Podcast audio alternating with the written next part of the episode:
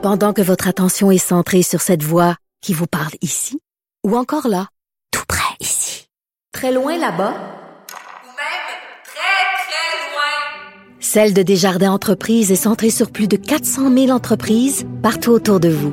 Depuis plus de 120 ans, nos équipes dédiées accompagnent les entrepreneurs d'ici à chaque étape pour qu'ils puissent rester centrés sur ce qui compte, la croissance de leur entreprise.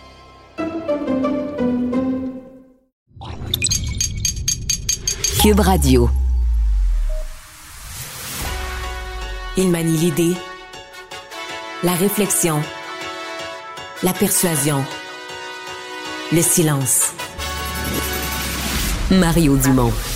Informé, cultivé, rigoureux. Il n'est jamais à court d'arguments. Mario Dumont. Pour savoir et comprendre. Bienvenue à l'émission, euh, bienvenue à Cube Radio. Euh, des révélations quand même. euh, sais pas si sont tristes ou comiques, mais en tout cas des révélations à travers le procès. Vous savez, c'est une firme, d'ailleurs une firme canadienne, euh, qui a fait attaquer son système de votation. là. quand Trump se, se plaignait que tout était truqué, ils ont attaqué une firme de, de gestion d'un système de votation privé, parce qu'aux États-Unis, on sous-traite. Donc, euh, Dominion euh, poursuit maintenant Dominion Voting System euh, pour ré- rétablir sa réputation comme système de vote. Et dans leur poursuite, entre autres contre Fox News en diffamation, eh bien, ils ont obtenu euh, plein, plein, plein de révélations que les gens de Fox News, qui en ondes euh, donnaient de la crédibilité aux allégations d'élections volées, mais quand ils s'en parlaient entre eux, incluant le grand patron propriétaire Rupert Murdoch, mais ils considéraient que ces accusations-là, ces allégations, c'était de la grosse merde. On se rejoint tout de l'équipe de 100% au Nouvelles. Canada, y compris dans nos élections. Et voilà. Ça Donc, fait on va écouter euh, Justin Trudeau euh, qui répond à des questions. Là, on est en direct de Justin Trudeau. Il a répondu à des questions sur sécurité le convoi. Et là, je pense qu'il parle de l'ingérence euh, de la Chine dans les élections canadiennes. pour contrer euh, cette influence de façon régulière. Et particulièrement par rapport aux élections, pour les élections de 2019 et 2021, et pour toutes les élections à venir, ce gouvernement a créé un panel de hauts fonctionnaires qui seront là pour veiller sur l'intégrité de nos élections, pour être informés et mis à jour par nos, agences de sécurité et de renseignement comme la SCRS, pour s'assurer de l'intégrité de nos processus électoraux. C'est pour ça que je veux encore une fois rassurer les Canadiens que nous avons parmi les systèmes électoraux les plus intègres, les processus électoraux les plus intègres au monde, et je peux encore une fois confirmer de façon sereine et absolue que les résultats des élections en 2019, en 2021, c'est les résultats qu'ont choisi les électeurs canadiens, point à la ligne. Just a follow-up question. This, the CSIS reports that we, um, we reported on today, they talk about, for instance, the uh, Consul Le General rapport in Vancouver SCRS bragging about how they defeated two uh, MPs, two conservative MPs. Uh, there are countless examples in there of uh, Chinese state interference. Why did this a task force présenté talking des about not tell exemples innombrables anything d'interférences about chinoises. this? And what happened to your foreign registry? We have, Comme je l'ai dit, nous le savons depuis longtemps uh, que la Chine et d'autres essaient d'influencer le. Canada, et y compris dans nos uh, élections. Et le fait que les diplomates chinois vont essayer de uh, prendre le crédit n'est pas quelque chose d'inédit dans the les cercles diplomatiques fact dans le monde.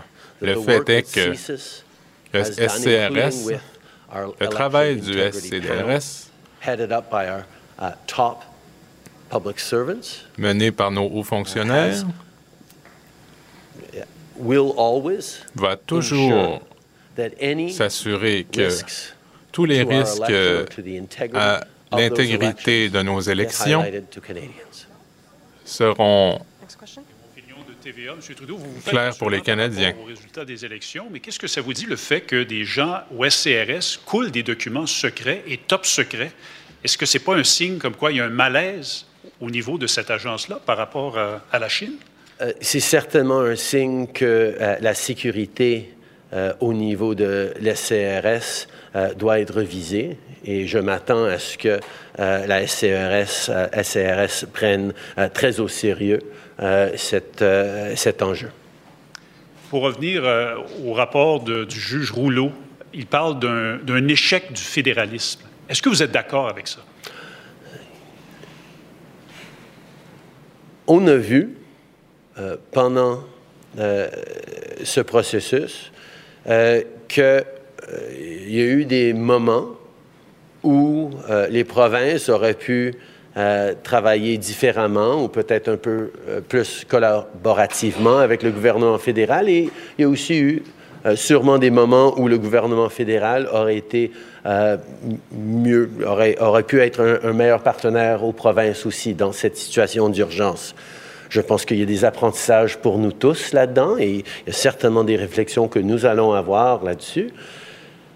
Mais je vais quand même souligner que on a réussi ensemble à mettre fin à cette euh, situation qui menaçait la sécurité des Canadiens. On l'a fait de façon qui protégeait les droits et libertés fondamentaux des Canadiens.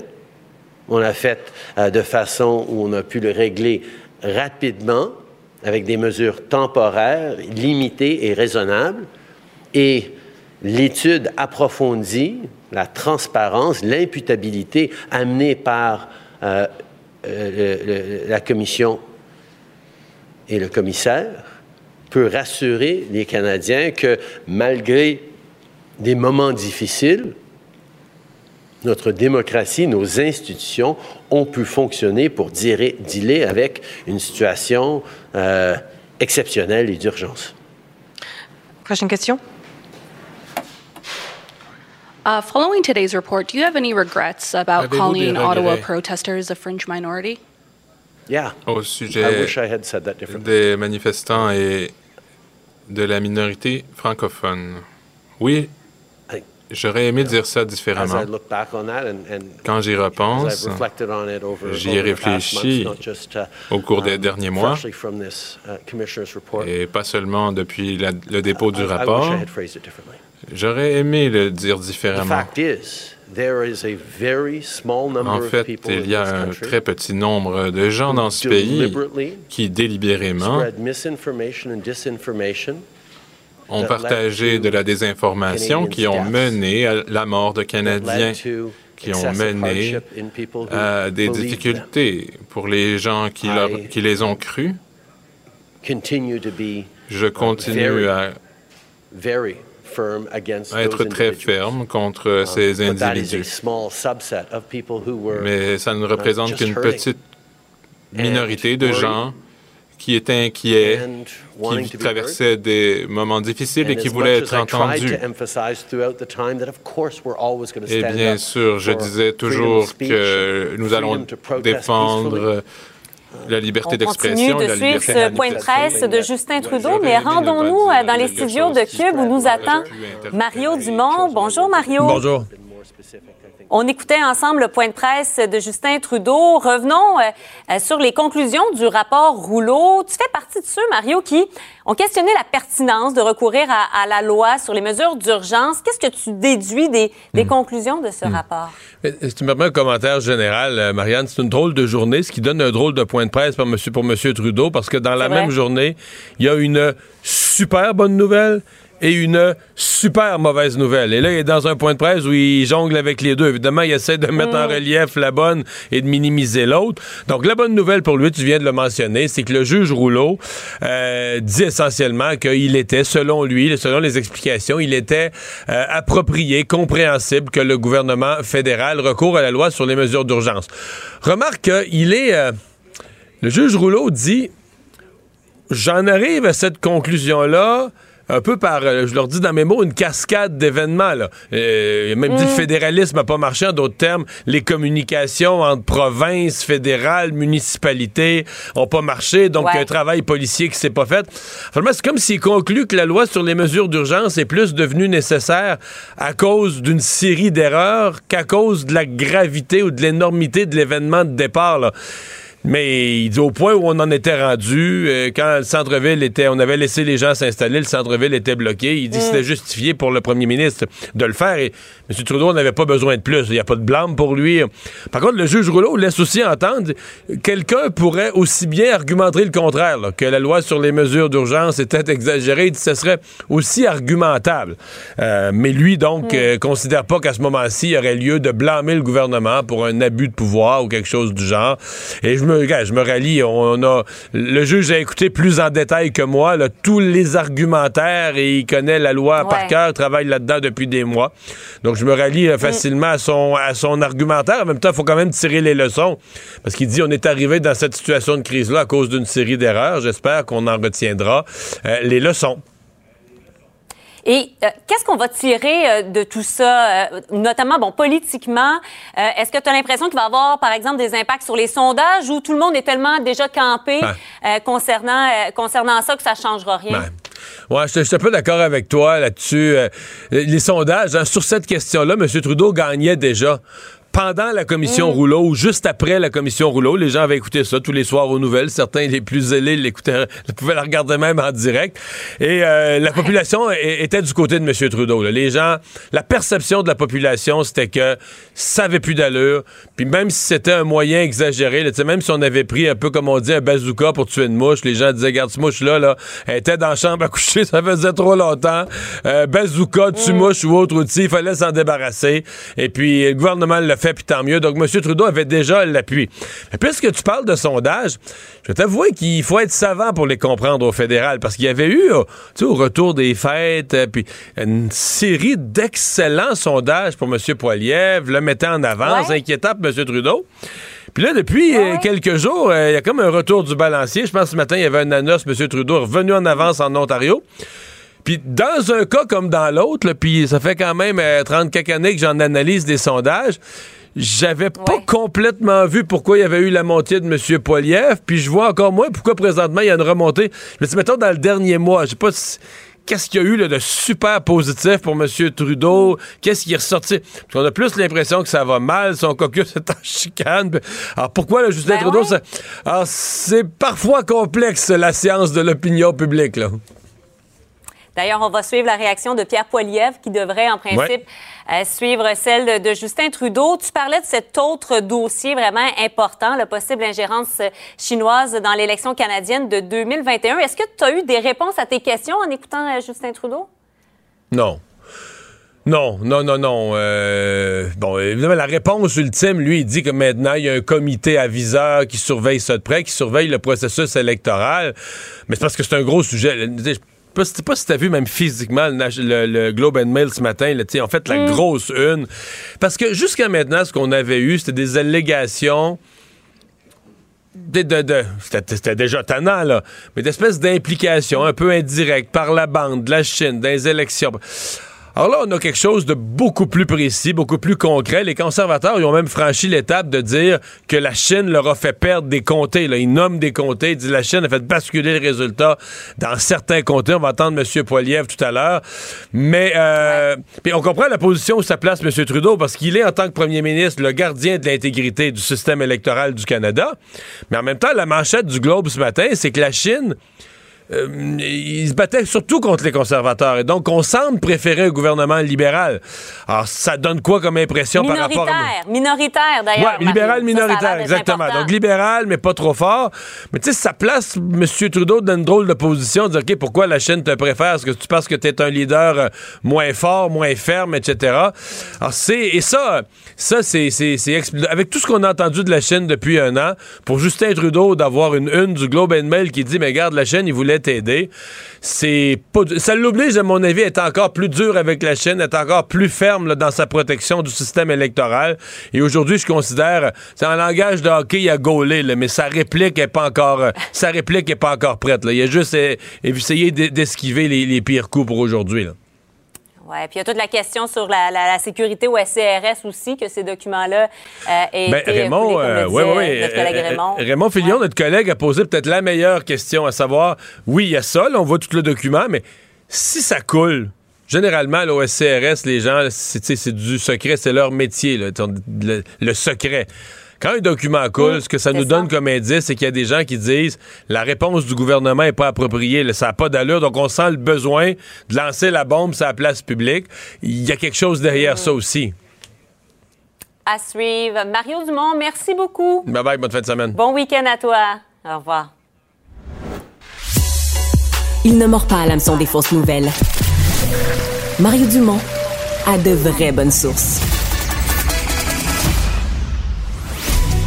Savoir et comprendre l'actualité.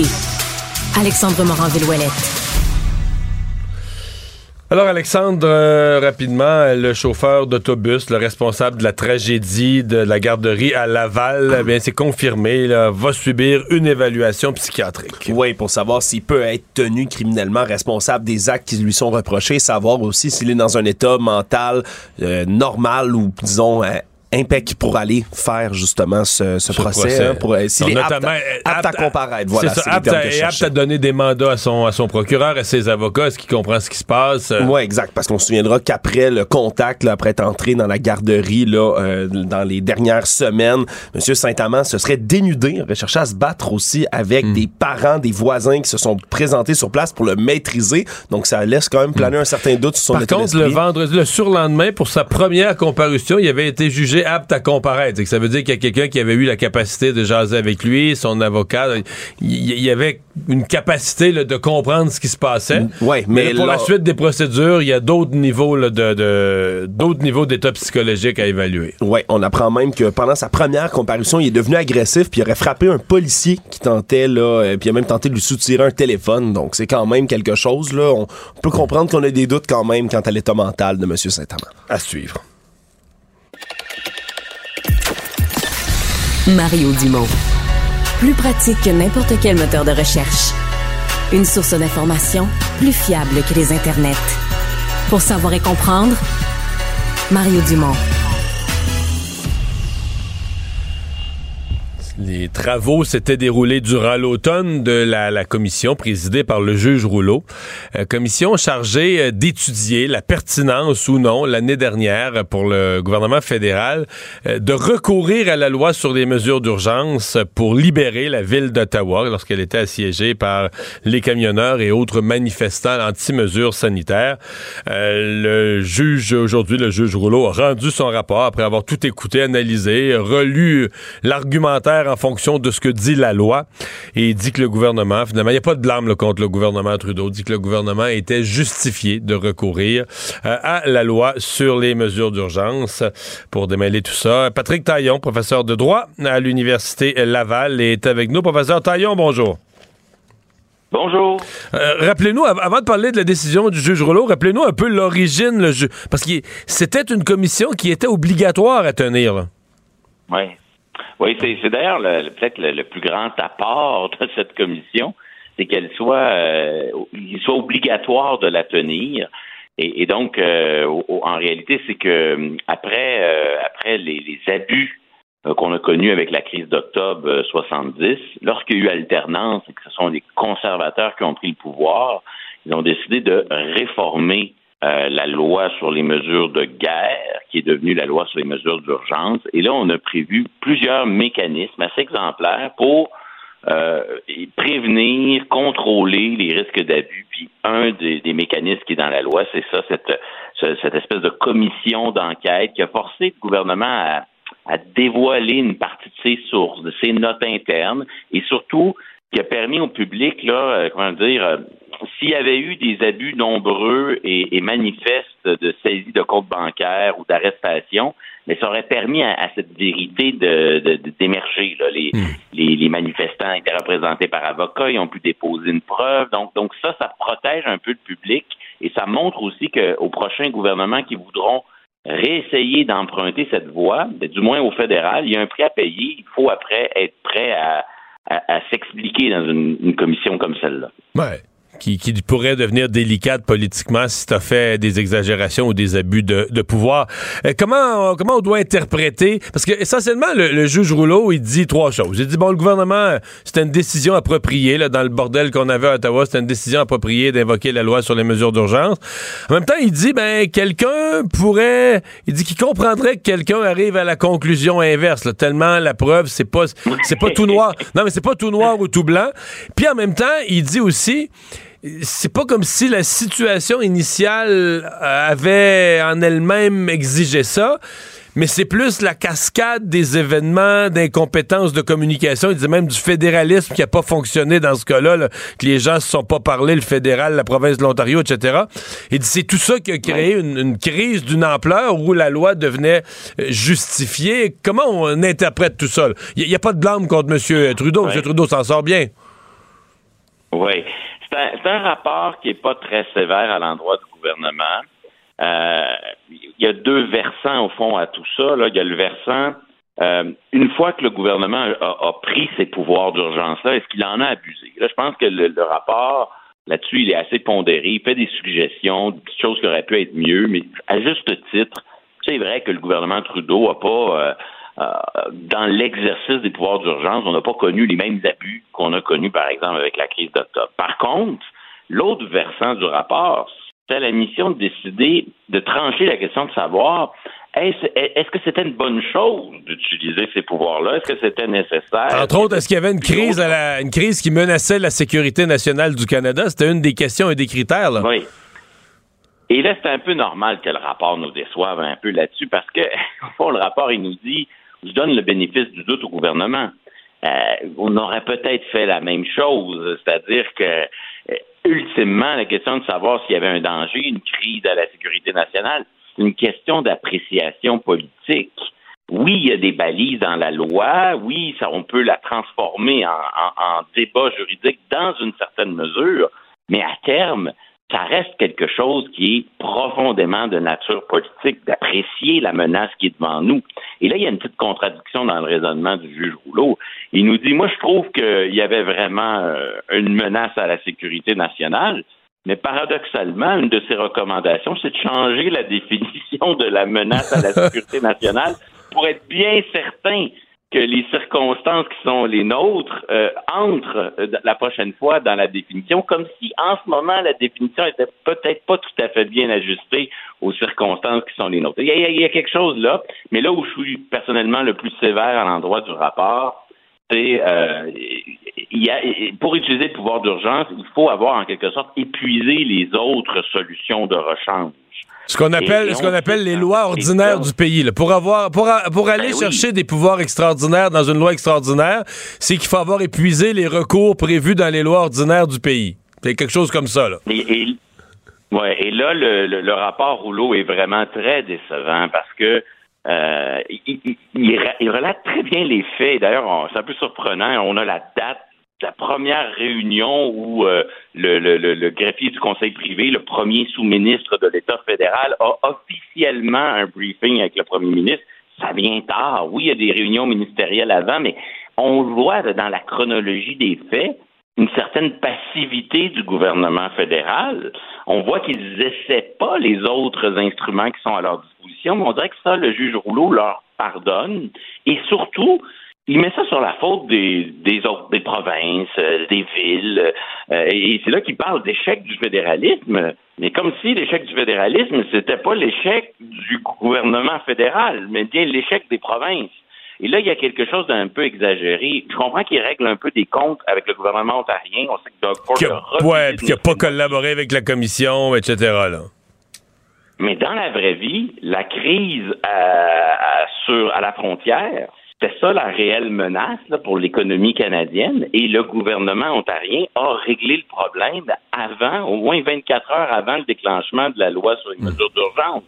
Donc, dire que les provinces euh, faisaient pas leur boulot, et le rapport, il, il nous montre bien qu'à Québec, on a fait face aux manifestations, en Colombie-Britannique, partout. euh, c'est- un peu facile de dire les, les, les provinces ont pas assez collaboré. Euh, Ben non, la colline parlementaire, ça appartient à Ottawa. Puis la, police d'Ottawa a son rôle, le- la sécurité du Parlement a son rôle. À un moment donné, je trouve que le juge est un peu euh, généreux à l'endroit de la passivité du gouvernement fédéral et très enclin à, souligner le manque de collaboration du gouvernement de l'Ontario, alors que, en tout cas, euh, peut-être pas à Ottawa, mais au pont ambassadeur, l'Ontario a fait face à ses responsabilités. Il le fait efficacement. Professeur Taillon, euh, dans les lignes, bon, euh, la loi est invoquée, la loi sur les mesures d'urgence, ça amène donc des pouvoirs exceptionnels au gouvernement. Il n'y a pas grand monde là, qui questionne l'opération policière visant à libérer la ville d'Ottawa. Je pense que tout le monde avait compris pour les commerçants, les résidents, ça avait plus d'allure. Mais une des choses qui avait été beaucoup pointée du doigt, là, puis des gens dans mon entourage, des avocats, etc., me disaient L'affaire qui nous fatigue là, en termes de droit, c'est le gel des comptes de banque. Parce que là, est-ce que vraiment on est, on a gelé des comptes de banque de gens? Bon, on comprend que si c'est de l'argent sale qui transite dans le compte de banque pour financer les activités illégales, il y a un problème. Mais là, on nous racontait qu'il y a des conjointes, exemple, qui arrivaient à l'épicerie, puis là, la carte de guichet passait plus parce que le compte de banque était gelé, parce que là, le, le mari camionneur était parti manifester. Et là, certains se demandaient, du point de vue des droits de la personne, euh, c'est comme si on marchait plus un petit peu sur le bord du précipice du point de vue des, des, des- droits individuels. Est-ce que les réponses pour vous sont satisfaisantes dans le rapport là-dessus pour être bien certain que sur ce volet précis, il n'y a pas eu euh, abus de pouvoir? Ben, il fait des sur, l'aspect des comptes de banque, euh, il fait des suggestions. Il dit que les choses auraient pu être euh, faites de manière d'une manière plus adéquate, qui revient donc à dire parce que si, si ça avait été si le juge avait été dans le contexte d'un litige euh, et non pas d'une commission d'enquête, du moment où on prouve qu'on peut atteindre le même objectif par des moyens plus modérés, c'est qu'on a une atteinte qui n'est pas raisonnable et justifiée. Mais c'était pas vraiment son travail de trancher. Sur les droits et libertés, il explique généralement les paramètres, puis là, il essaie de situer l'intervention fédérale. Alors là, il va un peu plus loin sur les comptes bancaires. Il dit, par exemple, que dès qu'on gelait un compte bancaire, on aurait dû immédiatement informer la personne de ses moyens, de, des moyens de contestation à sa disposition. Il dit aussi qu'on aurait dû donner une discrétion à ceux qui appliquaient ces règles-là pour très rapidement et le plus rapidement possible défaire la mesure si on jugeait avec par discrétion, on veut dire une marge d'appréciation politique, donc de laisser aux fonctionnaires en charge d'appliquer ça, là, justement, la marge de manœuvre de dire ouais ben là ici, là, j'ai j'ai un peu plus d'informations, puis euh, même si le gel est un peu automatique, je pense qu'il serait ce serait ce serait plein de bon sens de, défaire la mesure. Et donc, il dit qu'il aurait dû avoir une espèce de clément, un pouvoir discrétionnaire de- de- d'accorder une certaine clémence dans, bien des cas, et aussi mieux aviser les gens qui étaient visés par ça. À terme, en matière de droits et libertés, euh, les comptes de banque, c'est une atteinte aux droits de propriété, puis extrêmement grave. Mais c'est pas comme ça que fonctionne notre système de protection. Notre système de protection, il, est plus dans une logique de, pondération, de proportionnalité. Donc, si l'État canadien décide que c'est important de geler des comptes, le travail du juge qui va appliquer la charte, vérifier si euh, c'est euh, une solution proportionnée. Et, et donc, s'il y a moyen de faire la même chose, mais plus doucement, plus euh, de façon plus raisonnable, et donc, à quelque part, les suggestions du juge Rouleau s'inscrivent un peu dans cette façon de penser. Mais c'est un peu le grand paradoxe de, euh, notre, façon de voir les libertés au Canada. Euh, le gouvernement Trudeau se peut aujourd'hui, en point de presse, dire nous avons respecté la charte, le juge le dit, il n'y a pas eu d'atteinte aux droits et libertés. Ouais, c'est parce que ces droits et libertés, c'est un système qui fonctionne un peu comme un élastique. Il se, ré- qui se rétracte ou qui s'étire selon les circonstances. Et, et- et c'est clair que lorsqu'on saisit des comptes bancaires, lorsqu'on dit à des gens qu'une manifestation doit cesser, on est dans une zone où on, on heurte les droits et libertés, mais qu'il y a peut-être un contexte pour le justifier. Et là-dessus, le juge Rouleau a donné euh, très clairement le bénéfice du doute au gouvernement Trudeau. Professeur Taillon, très éclairant. Merci beaucoup. Au revoir. Merci à vous. Économie, finance, affaires, entrepreneuriat. Francis Gosselin. Bonjour Francis. Salut Mario. Alors, le ralentissement du marché immobilier a fait une victime? Euh, il y en avait plusieurs. Il y en avait plusieurs. Aujourd'hui, on apprenait en fait que euh, une des filiales nouvellement acquises de Desjardins, tu te rappelleras Mario qu'on avait fait grand grand cas de l'acquisition de Duproprio euh, par Desjardins il y, a, il y, a, quelques années de ça, mais ce qu'on savait peut-être moins, ce qui avait été moins euh, rédigé là, au Québec notamment, c'est que Desjardins avait également fait l'acquisition euh, dans le reste du Canada, là, Ontario, Alberta, Manitoba, d'un autre acteur là, un petit peu du même genre, euh, à l'époque qui portait le nom Purple Bricks, qui a été sous l'égide de Desjardins rebaptisé euh, et qui, euh, qui aujourd'hui, Desjardins a pris la décision de fermer donc cette organisation qui s'appelle Fair Square. Mais qui était? Qui était un courtier, un courtier à rabais? Genre ouais, du ben, comme du proprio, là, un courtier, euh, c'est ça, là, en, en ligne, là, euh, à rabais, euh, donc, et, et, qui reposait forcément là, sur un certain volume. Puis comme on l'a vu là, au Canada, au Québec, un peu partout, là, les volumes ont chuté presque 50% un peu partout. En fait, 40 à 50% Et donc, ça fait en sorte que le marché euh, étant beaucoup moins dynamique, euh, Desjardins trouvait plus son compte. En fait, l'entreprise avait déjà euh, peinait déjà à, être rentable. Euh, et donc là, c'est certain, on n'a pas vu les derniers chiffres, là, mais mais c'est certain que ça devait creuser sa perte. C'est quand même pour Desjardins un, un coût un peu dommage. Là, je sais pas comment ça va se traduire dans, dans ces livres, mais ils avaient payé 60 millions de dollars pour cette entreprise-là il y a trois ans. Et donc là, aujourd'hui... il reste, il reste la valeur des ordinateurs puis euh, des brocheuses. ouais, c'est ça, là, 8 et 54 euh, sur Kijiji. euh, donc, euh, effectivement, non, non, c'est ça, c'est quasiment ramené à zéro. Là, donc, en, en, cumulé aux pertes qu'ils ont générées pendant la période de détention, c'est vraiment pas... Une mauvaise aventure. Pas une bonne nouvelle pour, pour Desjardins. Par contre, ils ont annoncé, là, tant qu'à y être, j'imagine, qu'ils allaient maintenir puis même un peu continuer là, à pousser vers du proprio, là, qui est quand même un modèle d'affaires, je pense, qui était un petit peu plus sain à la base et donc euh, qui n'est pas euh, menacé là, de fermeture à court terme. Hydro-Québec euh, qui va venir en aide à l'Ukraine. Ils ont des compétences qui pourraient être utiles là-bas, je pense, hein? Ouais, ben, je, en fait, je sais pas, Mario. Ben, ils ont certainement des compétences, là, blague à part, d'excellentes compétences en gestion énergétique dans des situations, euh, tu sais, de de verglas et autres crises majeures. Mais là, ce qui se passe là, actuellement en Ukraine, comme tu le sais, c'est que la Russie, pour déstabiliser euh, le, régime de, de M. Zelensky, puis pour euh, un petit peu peut-être euh, faire en sorte que les, les, les citoyens s'exodent ou je sais pas quoi, a décidé il y a quelques, quelques mois de commencer à cibler les infrastructures énergétiques, donc le réseau électrique là, qui, qui chauffe, qui alimente les, les appareils. Je vais pas vous faire le topo sur l'électricité, euh, ben, est, largement là, affectés actuellement. ils attaquent le réseau de distribution et de produits, et dans certains cas de production. Et de production, là. ouais, ouais, et de transport. C'est vraiment toutes les, la, toutes les dimensions là, de l'infrastructure euh, en place. Euh, et donc, euh, Hydro-Québec a offert, là, et c'est des actifs, en fait, qu'ils avaient des transformateurs et d'autres équipements qui, qui étaient inutilisés. Et donc, ils ont offert de, de, de, transférer ces actifs-là en Ukraine. J'ai appris, là, en, fouillant un petit peu Mario, mais que le Canada s'apprêtait à faire comme un envoi, entre guillemets, groupé. Là. Fait y, a plusieurs sociétés d'État, entreprises, l'État fédéral lui-même canadien, euh, qui vont donc faire euh, acheminer certains matériaux, certains euh, éléments de première nécessité vers l'Ukraine dans les prochaines semaines. Et donc, c'est intéressant de voir qu'Hydro-Québec, en plus d'être une entreprise qui fait valoir son expertise là, en R&D, puis toutes sortes d'aspects très avant-gardistes, ben, quand il est question de rétablir vraiment la stricte base, c'est-à-dire d'avoir un réseau qui fonctionne, qui achemine de l'électricité au ménage, ben, ils prennent ils prennent part à l'initiative. Donc, euh, en tout cas, je, je, lève mon chapeau là, quand même à cette initiative-là de la part de notre monopole québécois. Francis, tu nous as parlé beaucoup de ces vagues de mise à pied. Presque toutes les grandes entreprises, euh, les grands champions technologiques des États-Unis y ont passé, ont fait des mises à pied par milliers. Il y a Meta, qui avait été euh, la maison mère de Facebook, qui avait été une des premières à y passer.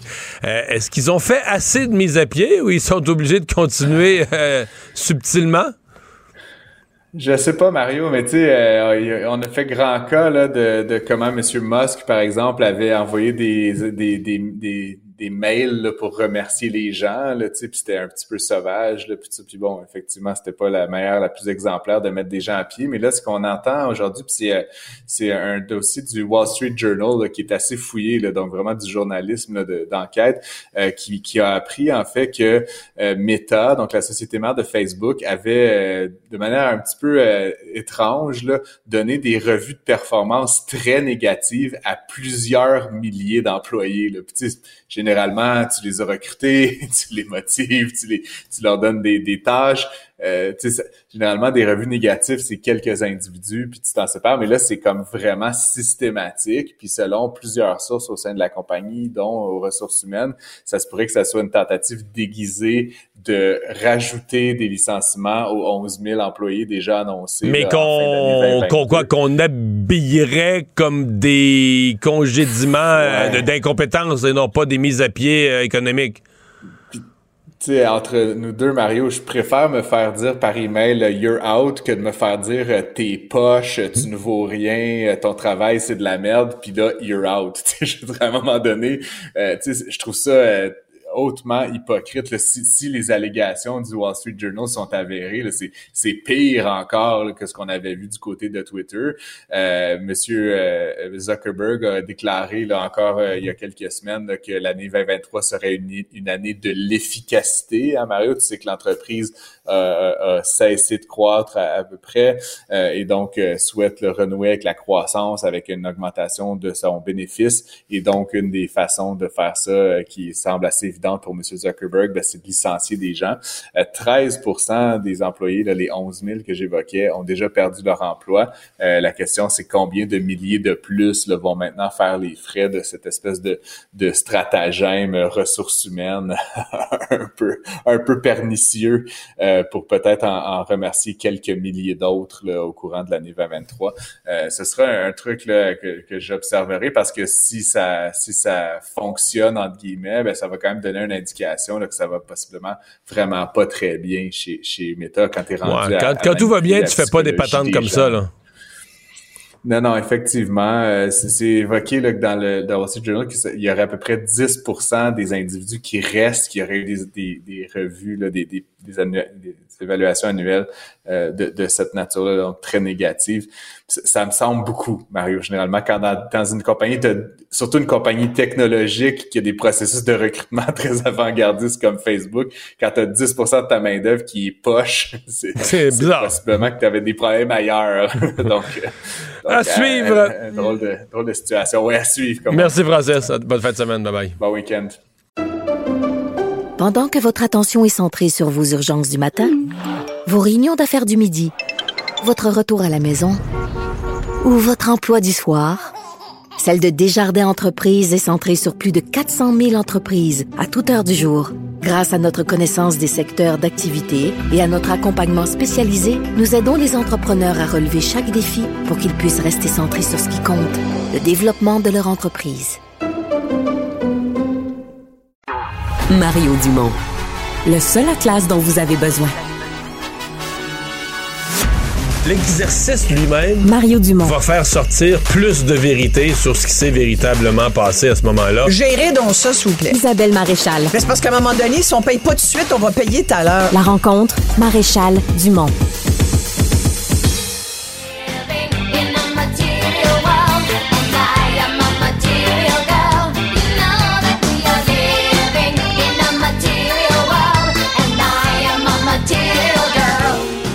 Danse en studio, mesdames et messieurs. Isabelle Maréchal, bonjour. fou, bonjour Mario. En fait, c'est un sujet sérieux. Tu sais que, j'étais euh, ado. Oui, ben moi aussi. Puis on, la regardait, la vidéo Material Girl. Là. Ben, c'est sûr. On essayait de comprendre ce qu'elle voulait dire, Madonna. Est-ce que tu sais ce qu'est une Material Girl? Non, mettons que je dis ce non. Que, ce que le terme veut dire, puis j'ai revérifié avant de t'en parler, une Material Girl, c'est une fille déterminée qui sait ce qu'elle veut euh, et qui est indépendante. Alors cette chanson-là de Madonna à l'époque euh, voulait dire voulait dire je suis libre, je fais ce que je veux de mon corps, je dis ce que je veux et je m'assume complètement. C'est fabuleux. C'est les années euh, fin tu sais, 80, 90. C'était ce- cette époque-là. C'est pour ça que Madonna a tellement euh, marché chez les ados et les adolescentes comme moi aussi. Pour moi, c'est une icône euh, magnifique. Et, coûte et- un peu cher à aller voir maintenant. ben oui, ben ça c'est le seul bout. Ça c'est le peu bout. Ça là-dessus, je n'irai pas là parce que malheureusement, je n'irai pas la voir, c'est beaucoup trop cher pour moi. Mais et, et je trouve que là ben, mais tu tu, les prends tous maintenant les spectacles, ça devient ça Ouais, devient c'est bon. c'est ça. Mais Aujourd'hui, j'ai vraiment été inspirée. Mais ça fait un petit moment que je, je suis l'affaire des euh, Grammy Awards parce que depuis que Madonna est allée au Grammy se présenter, elle a fait aussi plusieurs apparitions sur ses réseaux sociaux avec un visage que beaucoup ont dit qu'il était déformé, gonflé par la chirurgie esthétique, avec une coiffure qui n'était plus de son âge, à tel point que les gens ont dit des horreurs sur, sur la façon dont elle se montre aujourd'hui et qu'elle choisit de se montrer. Madonna, c'est une icône de la musique, de, de la pop, mais c'est aussi une icône de mode. Elle a lancé des tendances. Moi, je pense j'ai encore mes crucifix de l'ép- de l'époque, tu sais, mes, mes trucs en dentelle noire, puis le- euh, une petite jupe en tulle aussi que je mettais avec des leggings, puis des bottines, puis un code de cuir, tu comprends? C'est ça, Madonna. Puis je pense qu'on a, j'ai encore ce côté-là de Madonna en moi, malgré le fait que, comme, comme elle et comme bien des filles, on vieillit. Et pourquoi je te dis comme bien des filles, j'aurais pu dire comme tout le monde? Parce que je trouve que c'est plus dur pour une fille, pour une femme de vieillir, alors que pour Sur la scène publique, en ben, tout cas. sur Ça, la c'est indé- indéniable. Sûr. Indéniable. c'est indéniable.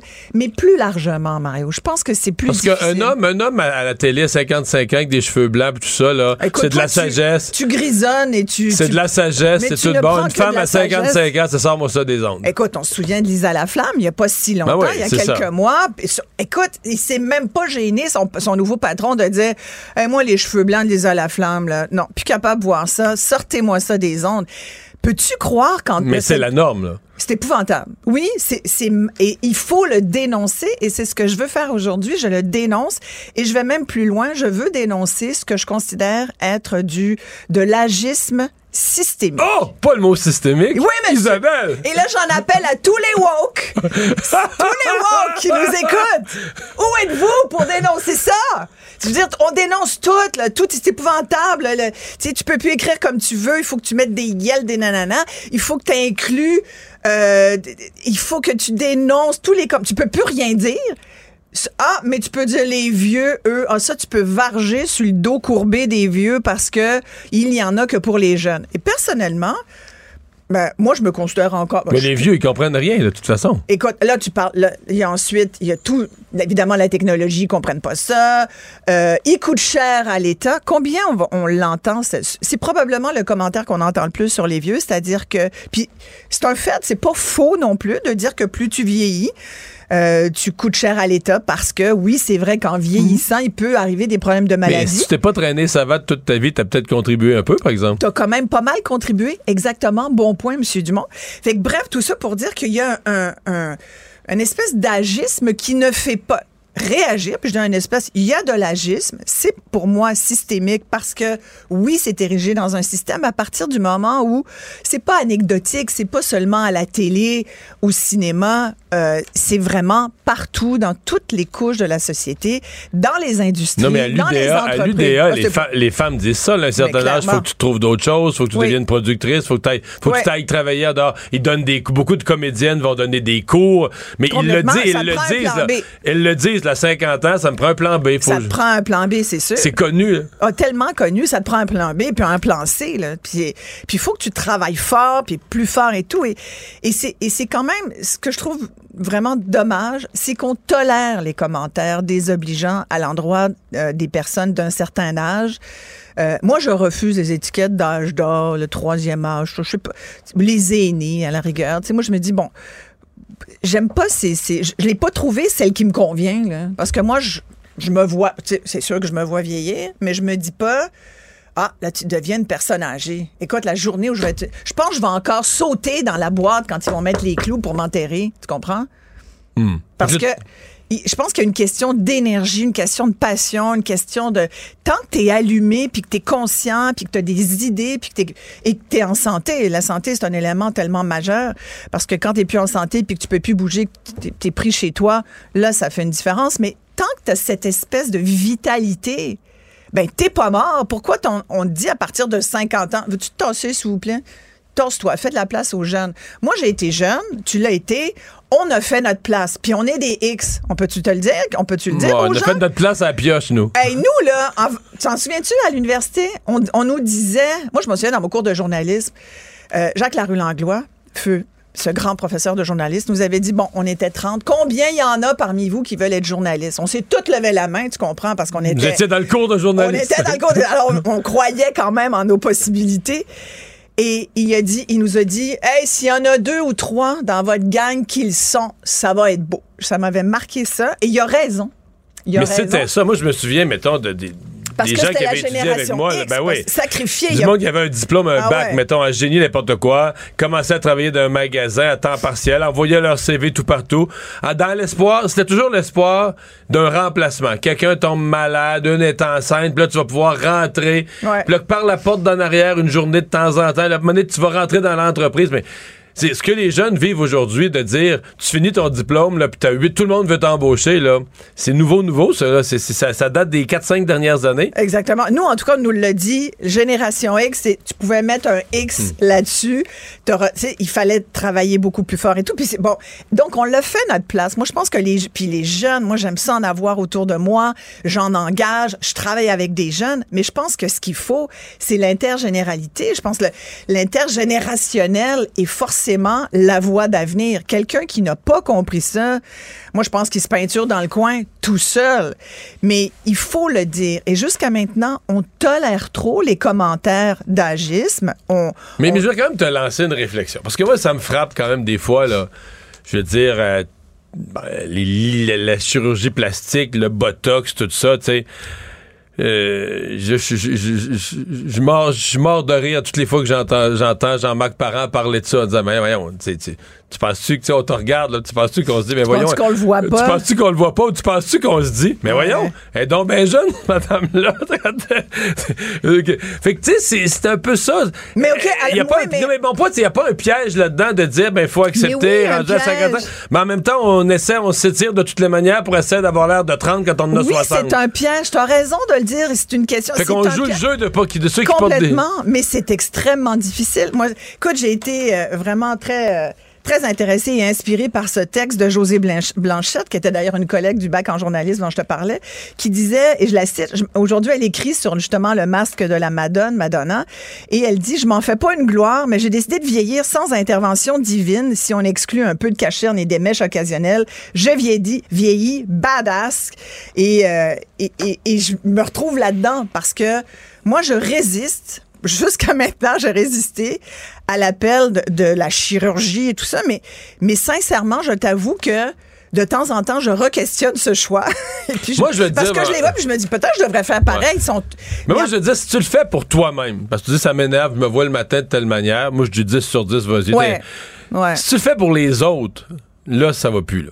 Mais c'est là, et c'est là le piège, à mon avis, c'est que tu finis par le faire pour toi, que tu dis, que tu penses? Parce que moi, quand je me regarde, je me dis, ouais, ça, tu sais, il y a des bonnes journées, puis il y a des moins bonnes journées.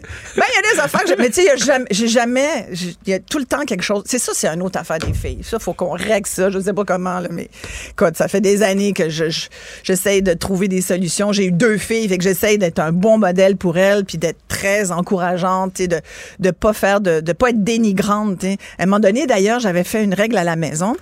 Et puis, on l'a abandonné vite parce qu'elle me coûtait cher. J'avais dit, OK, les filles. Je trouvais que mes filles se dénigraient. se trouvaient, ah, si, ah, ça. Dénigraient légèrement. Physiquement, là, trouvaient pas que c'était correct, Non, non, parce qu'elles ont une grosse confiance en elles quand même. Il y a- il y a eu ça. là.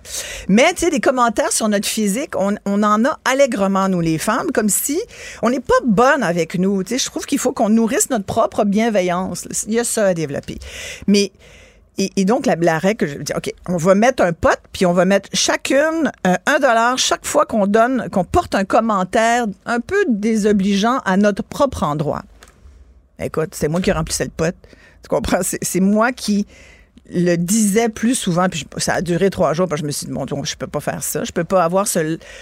Je peux pas penser que je vieillis mal ou que je m'aime pas.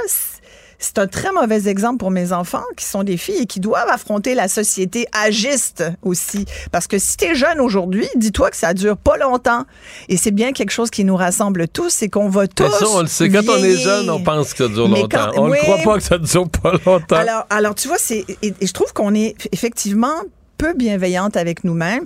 Est-ce que les hommes vous l'êtes plus? J'ai l'impression que c'est moins quelque chose que vous avez parce que on vous l'étiquette pas dès l'enfance. Et ça, je pense qu'il faut aussi changer ça. C'est très complexe comme sujet parce que il y a plein de couches qui se rajoutent, qui s'additionnent, qui font que ça devient, ça devient effectivement un système. Mais tu sais, j'ai fait beaucoup d'entrevues avec des gens. euh, quand on parle de pénurie de main d'œuvre, il y a tout le temps des gens qui te disent. euh, ben, moi, je sais pas où elle est, cette pénurie de main-d'œuvre. Ça fait trois ans que je me cherche une job. Quel âge vous avez? Ah, j'ai 53 ans. Mais je cherche pas la réponse. C'est qu'après 50 ans, puis il y en a même qui disent que maintenant c'est 45. Après 45 ans, t'es t'es moins au-dessus de la pile des curriculum vitae. Tu comprends? On va prendre le jeune parce qu'on se dit, je sais pas ce qu'on se dit, on doit se dire, il est jeune, puis euh, il y, a, il y a de l'énergie, puis mais c'est faux, c'est un leurre. Et d'ailleurs, les entreprises s'en rendent compte parce que le jeune aussi peut être tenté. Les jeunes ont d'autres euh, valeurs aussi, puis ils se sont rendus compte qu'au travail, t'es peut-être plus obligé de te tuer au travail comme on le faisait à l'époque. Fait que bref, il y a tout ça. Et euh, tu, tu reçois des commentaires. non, on reçoit des messages. C'est. C'est quoi? Ah, c'est François Legault. Qui dit quoi? Il t'envoie-tu un message personnel? Ben oui, il dit qu'il ne reconnaît pas l'agisme systémique. Arrête! tu me niaises! C'est épouvantable! Aïe, aïe, aïe. Non, mais écoute, non, mais c'était quoi, sérieux, ton message? Non, j'ai pas de message. J'ai joué pour faire faire des bruits volontairement à mon sel pour générer cette excellente blague. Ouais, c'est une excellente blague. Je suis éclatée. pour Ouais, que tu ris ça. tout le week-end. N'empêche que tu sais que le- l'agisme est très documenté. J'ai quand même euh, une partie très, très théorique dans cette chronique. Le terme agisme a été utilisé la première fois en quelle année, M. Dumont? Toi qui es un ancien génie en Eh herbe? la première fois, le terme Mic, agisme. mic, mic. Attends, c'est je vais une sonnette, moi aussi. C'est pour récent, je dirais 1998. tiens. 1969. Ah oui? Oui. Alors, j'ai une autre question pour toi. Qui a été, euh, puis je vais te donner un indice, qui est le psychiatre et gérontologue américain qui l'a défini comme un profond désordre psychosocial? C'est pas rien, là. Profond désordre psychosocial. Grobez ça, là. Ça, c'est de l'agisme. Qui est le nom? Qui est ce psychiatre, gérontologue américain qui le Est-ce que je connais un seul gérontologue américain? Je sais pas, mais je pourrais te dire qu'il s'appelait, son nom de famille, Butler. Ah, non. c'est pas Gérard. Je le connais pas. Robert. Ah. Robert Butler. C'est un et, et les travaux du psychiatre Butler sont très très très intéressants sur, Sur l'agisme, sur l'agisme effectivement. Et c'est la discrimination. Alors j'en appelle effectivement à tous ceux Non, qui crient euh, Butler, en 69, a créé le terme agisme. Maréchal, en 2023, a créé le terme agisme systémique. Voilà. Bonne fin de semaine, Merci Isabelle. beaucoup.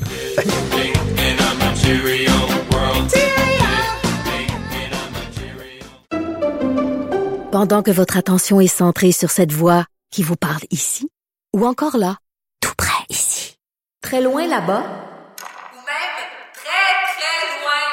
Celle de Desjardins Entreprises est centrée sur plus de 400 000 entreprises partout autour de vous. Depuis plus de 120 ans, nos équipes dédiées accompagnent les entrepreneurs d'ici à chaque étape pour qu'ils puissent rester centrés sur ce qui compte, la croissance de leur entreprise. Casse-tête, devinette, mots croisés. Mario Dumont a la solution à tout.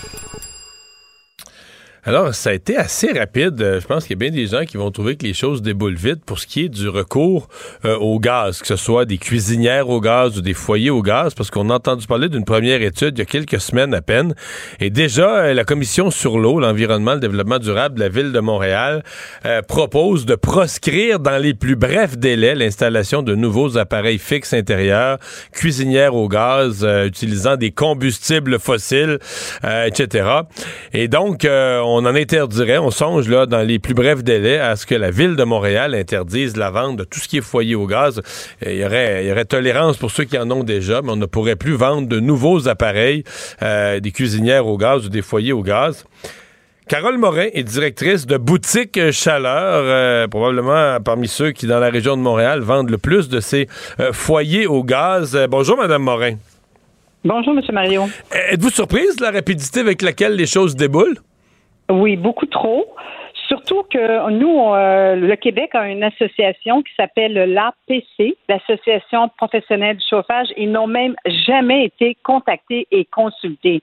Donc, leurs données qui sortent ça, là, honnêtement, là, je trouve que c'est ah, inacceptable. Il devrait être plus... euh, parce que vous savez que le gaz euh, naturel sur une cuisinière brûle à 99,9 Les foyers au gaz, depuis quelques années, depuis même plusieurs années, ce sont des évacuations directes dans lesquelles les vitres sont scellées, qui émettent aucune émission. Je comprends pas leur attitude quand j'ai vu qu'ils marquaient aussi pour l'asthme. Voyons donc. Ouais, là, ils disent que ça, supposément que ça donne l'asthme. Ils disent que c'est, c'est, c'est comme rester, avoir euh, ce genre d'appareil-là, c'est comme avoir un fumeur en permanence dans la maison, là. C'est ce qui a été dit. Te- Non, non, non. C'est c'est tellement faux. Je comprends pas de où viennent leurs études.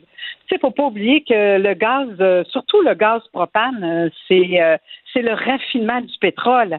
Sais, quand on voit à Montréal les grosses cheminées dans l'Est qui boucanent puis qu'ils émettent énormément de fumée, c'est parce que le gaz propane ne peut être entreposé. Ils ils viennent pas à bout de le de le, conso- de le consommer et tout. Mais dans les foyers, euh, ça brûle tous les gaz. Je je comprends pas ça. Moi, je trouve que pour ce qui est des cuisinières, ce qu'ils devraient faire, honnêtement, là, ce serait tout simplement, je comprends qu'il y a toujours des gens qui font pas partir la hotte de cuisine.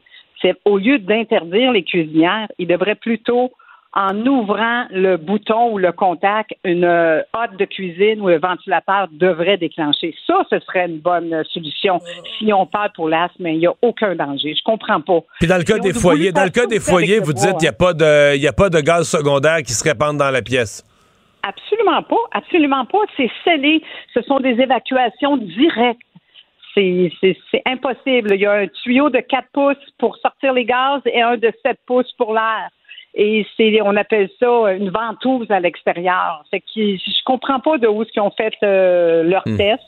Et vous savez qu'un appareil secondaire, Monsieur Mario, là, c'est essentiel pour. C'est une assurance pour les propriétaires de maisons. C'est un bien-être, une sécurité d'avoir un autre système que l'électricité en cas de panne et tout. Il me semble qu'une température comme aujourd'hui nous prouve. Ah, je suis.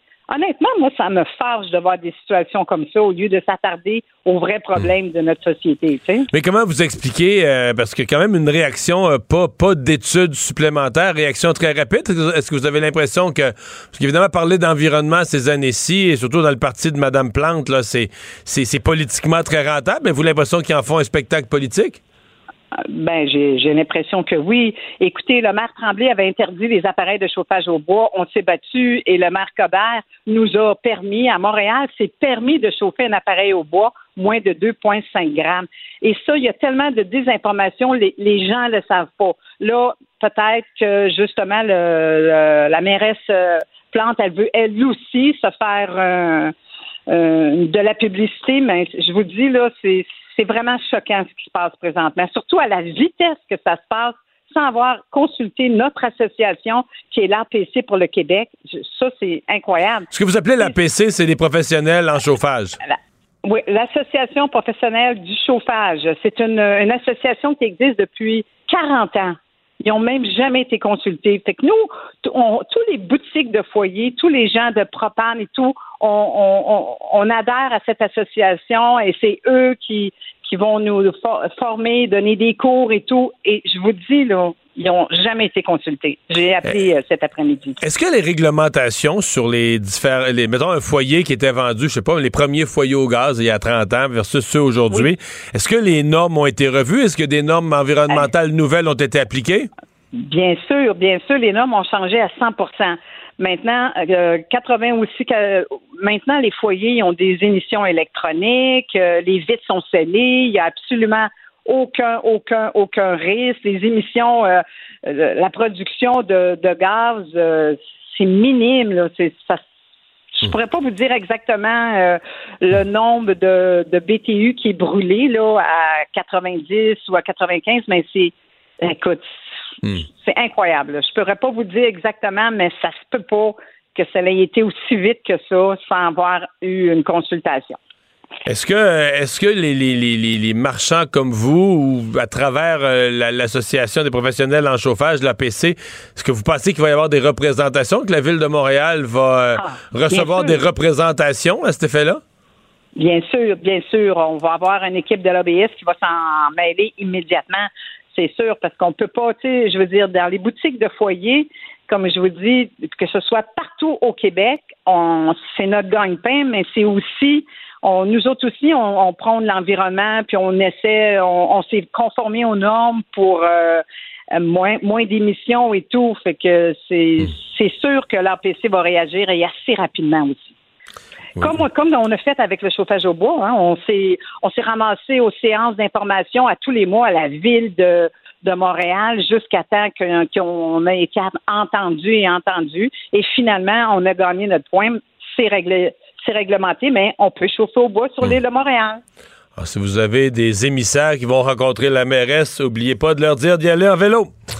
Madame Morin, merci beaucoup. Si vous voulez qu'il soit bien reçu, envoyez-la. Envoyez-la en vélo. Madame Morin, merci d'avoir été avec nous. Au revoir. Merci, au revoir. Pendant que votre attention est centrée sur cette voix qui vous parle ici, ou encore là, tout près ici, très loin là-bas, Celle de Desjardins Entreprises est centrée sur plus de 400 000 entreprises partout autour de vous. Depuis plus de 120 ans, nos équipes dédiées accompagnent les entrepreneurs d'ici à chaque étape pour qu'ils puissent rester centrés sur ce qui compte, la croissance de leur entreprise. Il nage avec les mots des politiciens comme un poisson dans l'eau. Mario Dumont. Pour savoir et comprendre. Cube Radio.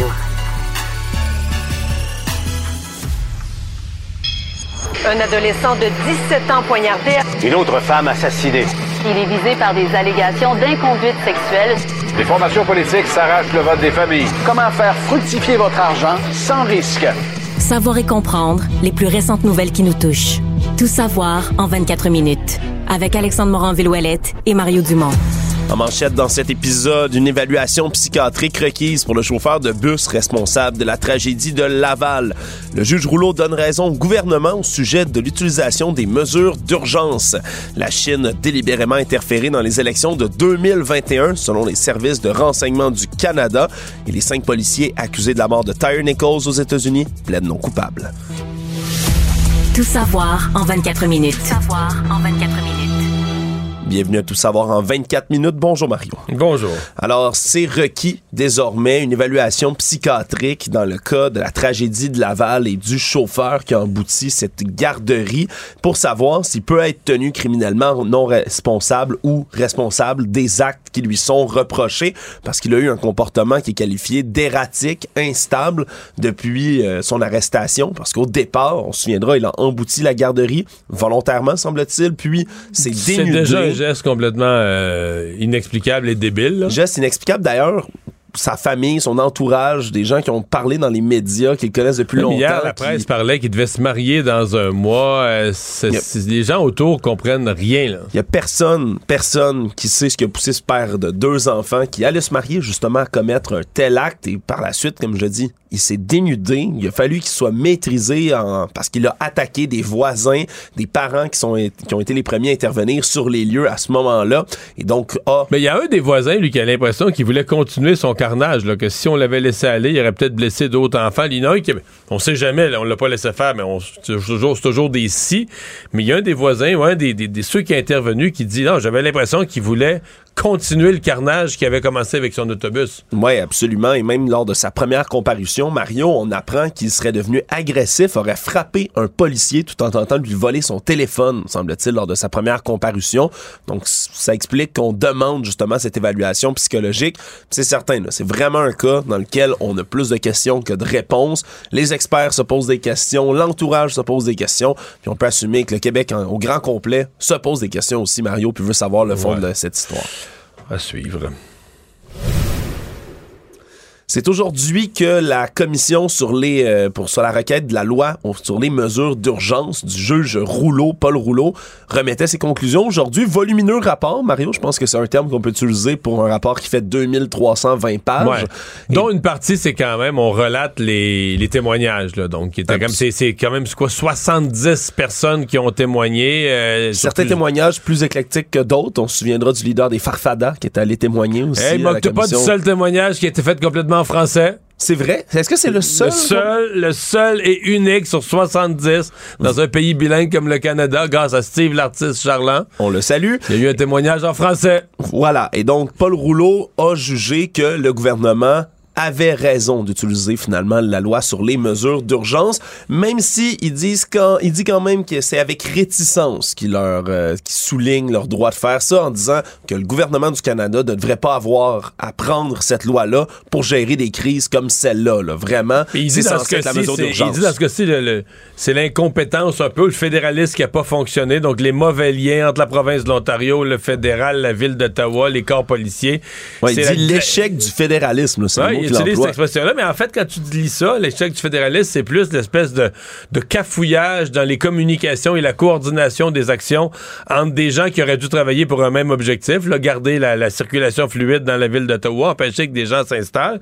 Et dit, une fois, une fois ces gens-là installés, une fois le bordel créé, la loi était devenue nécessaire. C'est Ouais. un peu comme ça qu'il l'amène. Surtout qu'il y avait une montée quand même là, de termes agressifs utilisés entre les occupants d'Ottawa. On parle entre autres mais de Canada Unity, un des groupes organisateurs de toute cette manifestation-là, qui avait un protocole d'entente qui visait, selon eux, à renverser le gouvernement avec l'aide de la gouverneure générale et du président du Sénat. Parlait d'une prise de pouvoir également. Il y a également des discours en ligne sur la tenue d'un procès de Nuremberg 2.0, là, fameux procès fantasme qui est souvent énoncé par les mouvements complotistes où on va juger les gouvernements, les journalistes, les politiciens dans un beau grand procès qui rappellerait Mais celui de ceux, qui l'Allemagne nous ont nazie. man- tous ceux qui nous ont menti en inventant une pandémie, là. Exactement. Et en poussant un vaccin. Ouais. Et après ça, on a découvert, on se souviendra, à Coutts, en Alberta, la- une cache d'armes et de munitions. Alors, on avait peur vraiment qu'il y ait un débordement de violence. Et donc, même si on a utilisé l'état d'urgence et que c'est une grosse mesure, là, on parle souvent du bazooka pour tuer une mouche, mais au final, c'est pas parce qu'on a évité des débordements de violence que c'était pas justifié de l'utiliser. Donc, finalement, on donne raison au gouvernement de Justin Trudeau. Et je peux te dire, Mario, pour euh, visiter certains sites complotistes et certains blogs, que les gens sont pas très contents de cette Non, je crois ça. Mais par contre, euh, la plupart croyaient même pas au processus, là, même si c'est un processus qui a été bien fait. On comprend que Justin Trudeau, comme moi, je, lisais le rapport, je OK, il l'a échappé belle. C'est comme si c'est- le, le- le mot le plus juste, c'est le juge a laissé le bénéfice du doute, de l'appréciation de la situation. Le juge a laissé le bénéfice du doute euh, au gouvernement. Et Justin Trudeau s'en s'en sort correctement sur, euh, sur celle-là. Euh, bon, mais pour le reste, tu sais, c'est Pour l'Ontario, honnêtement, et pour Doug Ford, c'est quand même très bon. accablant. là. ouais, ouais, ouais. Ben, c'est parce que je pense que le juge a pas aimé. Doug Ford n'a pas collaboré avec Justin Trudeau quand c'était le temps de nettoyer la ville d'Ottawa. Puis ensuite, Doug Ford n'a pas contribué, a pas collaboré, pardon, avec le juge Rouleau quand est venu le temps de faire la commission. Ouais, il refusait d'aller témoigner. Voilà. Puis je pense que ça a été compliqué d'avoir certains documents de l'Ontario. C'est comme si l'Ontario avait. Il y a un ordre qui était donné de pas collaborer exagérément, mettons, avec le juge Rouleau. Donc, En euh, bon ça- québécois, ils ont boqué le système. Tout le long. Tout le long parce que Doug Ford avait une partie, lui était en élection durant l'année 2022 et il y avait une partie de son militantisme ou de son électorat qui était euh, contre les mesures sanitaires. Ils voulaient pas se les mettre à dos, donc. C'est ça. Quelques-uns probablement qui étaient avec les camionneurs, soit euh, carrément avec les camionneurs ou en support aux camionneurs à distance et ils voulaient pas se les mettre à dos tout simplement. Actualité. Tout savoir en 24 minutes. Ce matin, le Globe and Mail a rapporté que les services de renseignement du Canada auraient des documents selon lesquels la Chine aurait délibérément interféré dans les élections fédérales de 2021 avec pour objectif de mettre au pouvoir un gouvernement minoritaire libéral, mais surtout d'éloigner les conservateurs Faire du battre pouvoir. les élus conservateurs. Oui, particulièrement dans 11 circonscriptions de la région de Vancouver et Toronto où on retrouve vraiment une grosse diaspora sino-canadienne, donc beaucoup de, de, de- de- de citoyens chinois ou d'origine chinoise québécoises qui s'y retrouvent et on aurait utilisé plein de stratagèmes, des campagnes de propagande, du financement illicite, entre autres. Là, par exemple, il y a des propriétaires d'entreprises qui auraient été encouragés à engager des étudiants internationaux chinois et les faire participer bénévolement à temps plein à des campagnes. Mais de bénévolement candidats. payé, là. Bénévolement, on dit, il se présentait comme bénévole dans l'organisation, mais il était payé par en arrière. Il était payé par en arrière parce qu'il faisait ce travail-là toute la journée. C'est un emploi complètement à temps plein pour favoriser des candidats que Pékin préfère voir sur place. Parce que ce qu'on comprend, c'est que les conservateurs, comme ils ont une ligne un peu plus dure avec la Chine, avec le régime de Pékin, eh bien, on veut pas les voir au pouvoir du côté euh, de la Chine. Et donc, c'est pas très beau pour Justin Trudeau quand même de voir aujourd'hui euh, c'est deux nouvelles consécutives, mais autant le rapport du juge Rouleau était une excellente nouvelle pour M. Monsieur Trudeau qui fait soupir de soulagement, tu sais, j'aurais pas de blâme pour le recours aux mesures d'urgence. Autant cette une, et pour les gens qui l'ont pas vu, peut-être vous pouvez la trouver sur les réseaux sociaux, le Globe a fait une... c'est comme une une spéciale, une grosse une, mais avec une seule nouvelle centrale, comme pour montrer que c'est une, c'est une bombe. Là, ça a son effet. Tu regardes la une, tu dis OK. Et il parle d'ingérence. Et là, on n'est plus. Parce qu'il y avait eu des, des allégations bon, d'ingérence plus indirecte. M. Trudeau avait dit Ouais, ça n'a pas changé le résultat des élections. Là, ce que le CRS a en main, euh, et probablement que Justin Trudeau le savait, qu'il n'a jamais voulu nous le dire, euh, mais c'est vraiment des preuves d'ingérence beaucoup plus directes, là, beaucoup plus dans l'élection, avec des objectifs précis, des comtés, euh, une préférence pour un gouvernement libéral minoritaire. Des un- tactiques aussi un- employées des sur tactiques, un parti à défaire, le parti conservateur. Et là, les conservateurs, je voyais cet après-midi, les conservateurs ont l'air à parler plus concrètement de huit circonscriptions où ils considèrent que c'est... Euh, bon, Est-ce que c'est juste ça, on ne le saura jamais mais où l'influence de la Chine, les actions de la Chine ont contribué à faire battre leurs candidats. Dans certains cas, même dans quelques cas, des députés sortants, des députés conservateurs qui avaient déjà fait un mandat, deux mandats et qui ont été battus dans cette élection-ci. Oui, on a entendu tout à l'heure là, au point de presse de Justin Trudeau, justement, qui répondait à ça à la commission Rouleau. Question euh, fort euh, astucieuse d'un de nos collègues, Raymond Fignon, qui posait la question suivante. Mon Dieu, comment ça se fait que des documents des services canadiens de renseignement Secrets. ont- filtré comme ça? On peut se rendre dans les mains d'un journal, on peut se rendre dans les mains et- du et la réponse facile, la première réponse à laquelle on pense, c'est que si des gens au SCRS, assez haut placés pour avoir accès à des documents confidentiels comme ceux-là, les coulent au Globe and Mail, c'est parce qu'ils sont furieux, furax. C'est parce qu'ils se disent, ça n'a pas de bon sens, regarde ce qui arrive au Canada, le gouvernement fait rien. C'est généralement ça. là. Quand des documents coulent, c'est parce que des gens à l'interne sont outrés, ulcérés de dire, regarde là, moi j'ai entre les mains, je l'ai remis aux autorités compétentes, ils font rien. Donc la seule chose qui me reste là, je l'envoyer dans la population générale. Appellent ça larguer une bombe. là. Tu largues une bombe, tu donnes ça au Globe and Mail, ils vont larguer une bombe sur la place publique. Ça va forcer un débat politique, médiatique pendant des jours. Et là, forcer une action. Ouais, on Et peut présumer que c'est pas une demande d'accès à l'information que le Globe and Mail a fait auprès des services de renseignement. euh, D'après moi, les demandes d'accès à l'information au SCRS, t'obtiens pas grand-chose. là. Ouais, tu vas, re- tu vas recevoir une réponse plate, je pense bien. On a eu du nouveau aujourd'hui dans le dossier du TGV ou TGF, hein, soit le train grande vitesse ou le train grande fréquence qui va être construit éventuellement entre Québec et Toronto. Et finalement, on a une ouverture du côté du ministre fédéral des Transports, Omar Al-Gabra, qui était de passage à Montréal pour un TGV ou que pour certaines sections du trajet de chemin de fer soit en train à grande vitesse.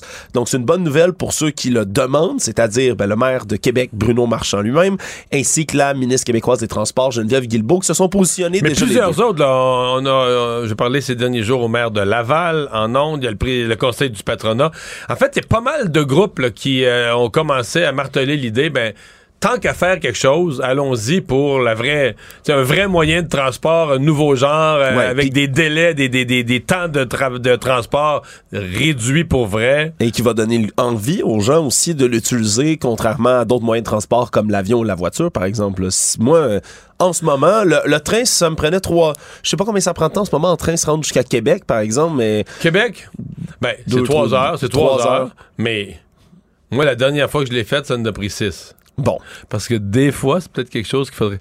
Des fois, dans le train, il y a des problèmes.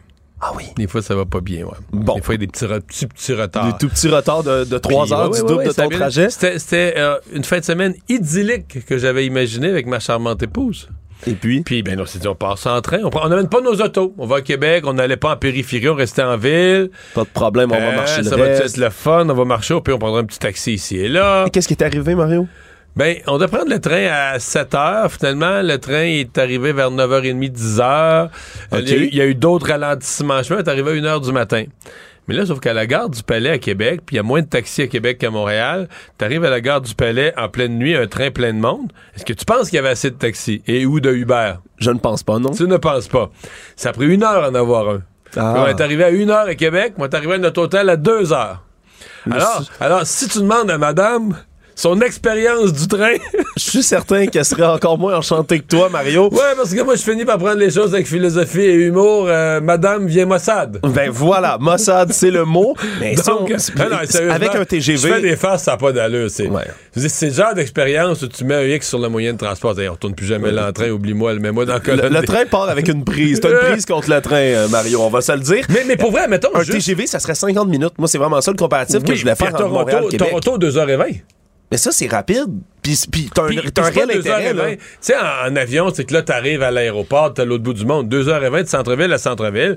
À mon avis, il y a beaucoup. Tu sais, t'amènerais du monde à Toronto d'un festival montréalais, du monde de Montréal. T'aurais beaucoup plus d'interactions entre les deux villes, probablement, parce que tu as quelque chose de, rapide. Moi, 2h20, tu, vas, te rends à Toronto, ça commence à être le ça fun. Ça commence à être attirant, contrairement à 5h, 5h30, 6h que ça prend en auto, c'est quand même long. Euh, ouais, puis en train, présentement, c'est 5h et quelque chose. 5h05, 5h10. Ça, donne le pas le. TGF, le train à grande fréquence, sur, un axe, sur un axe comme euh, Montréal-Toronto, quand même, tu sauves une vingtaine de minutes. Donc, c'est.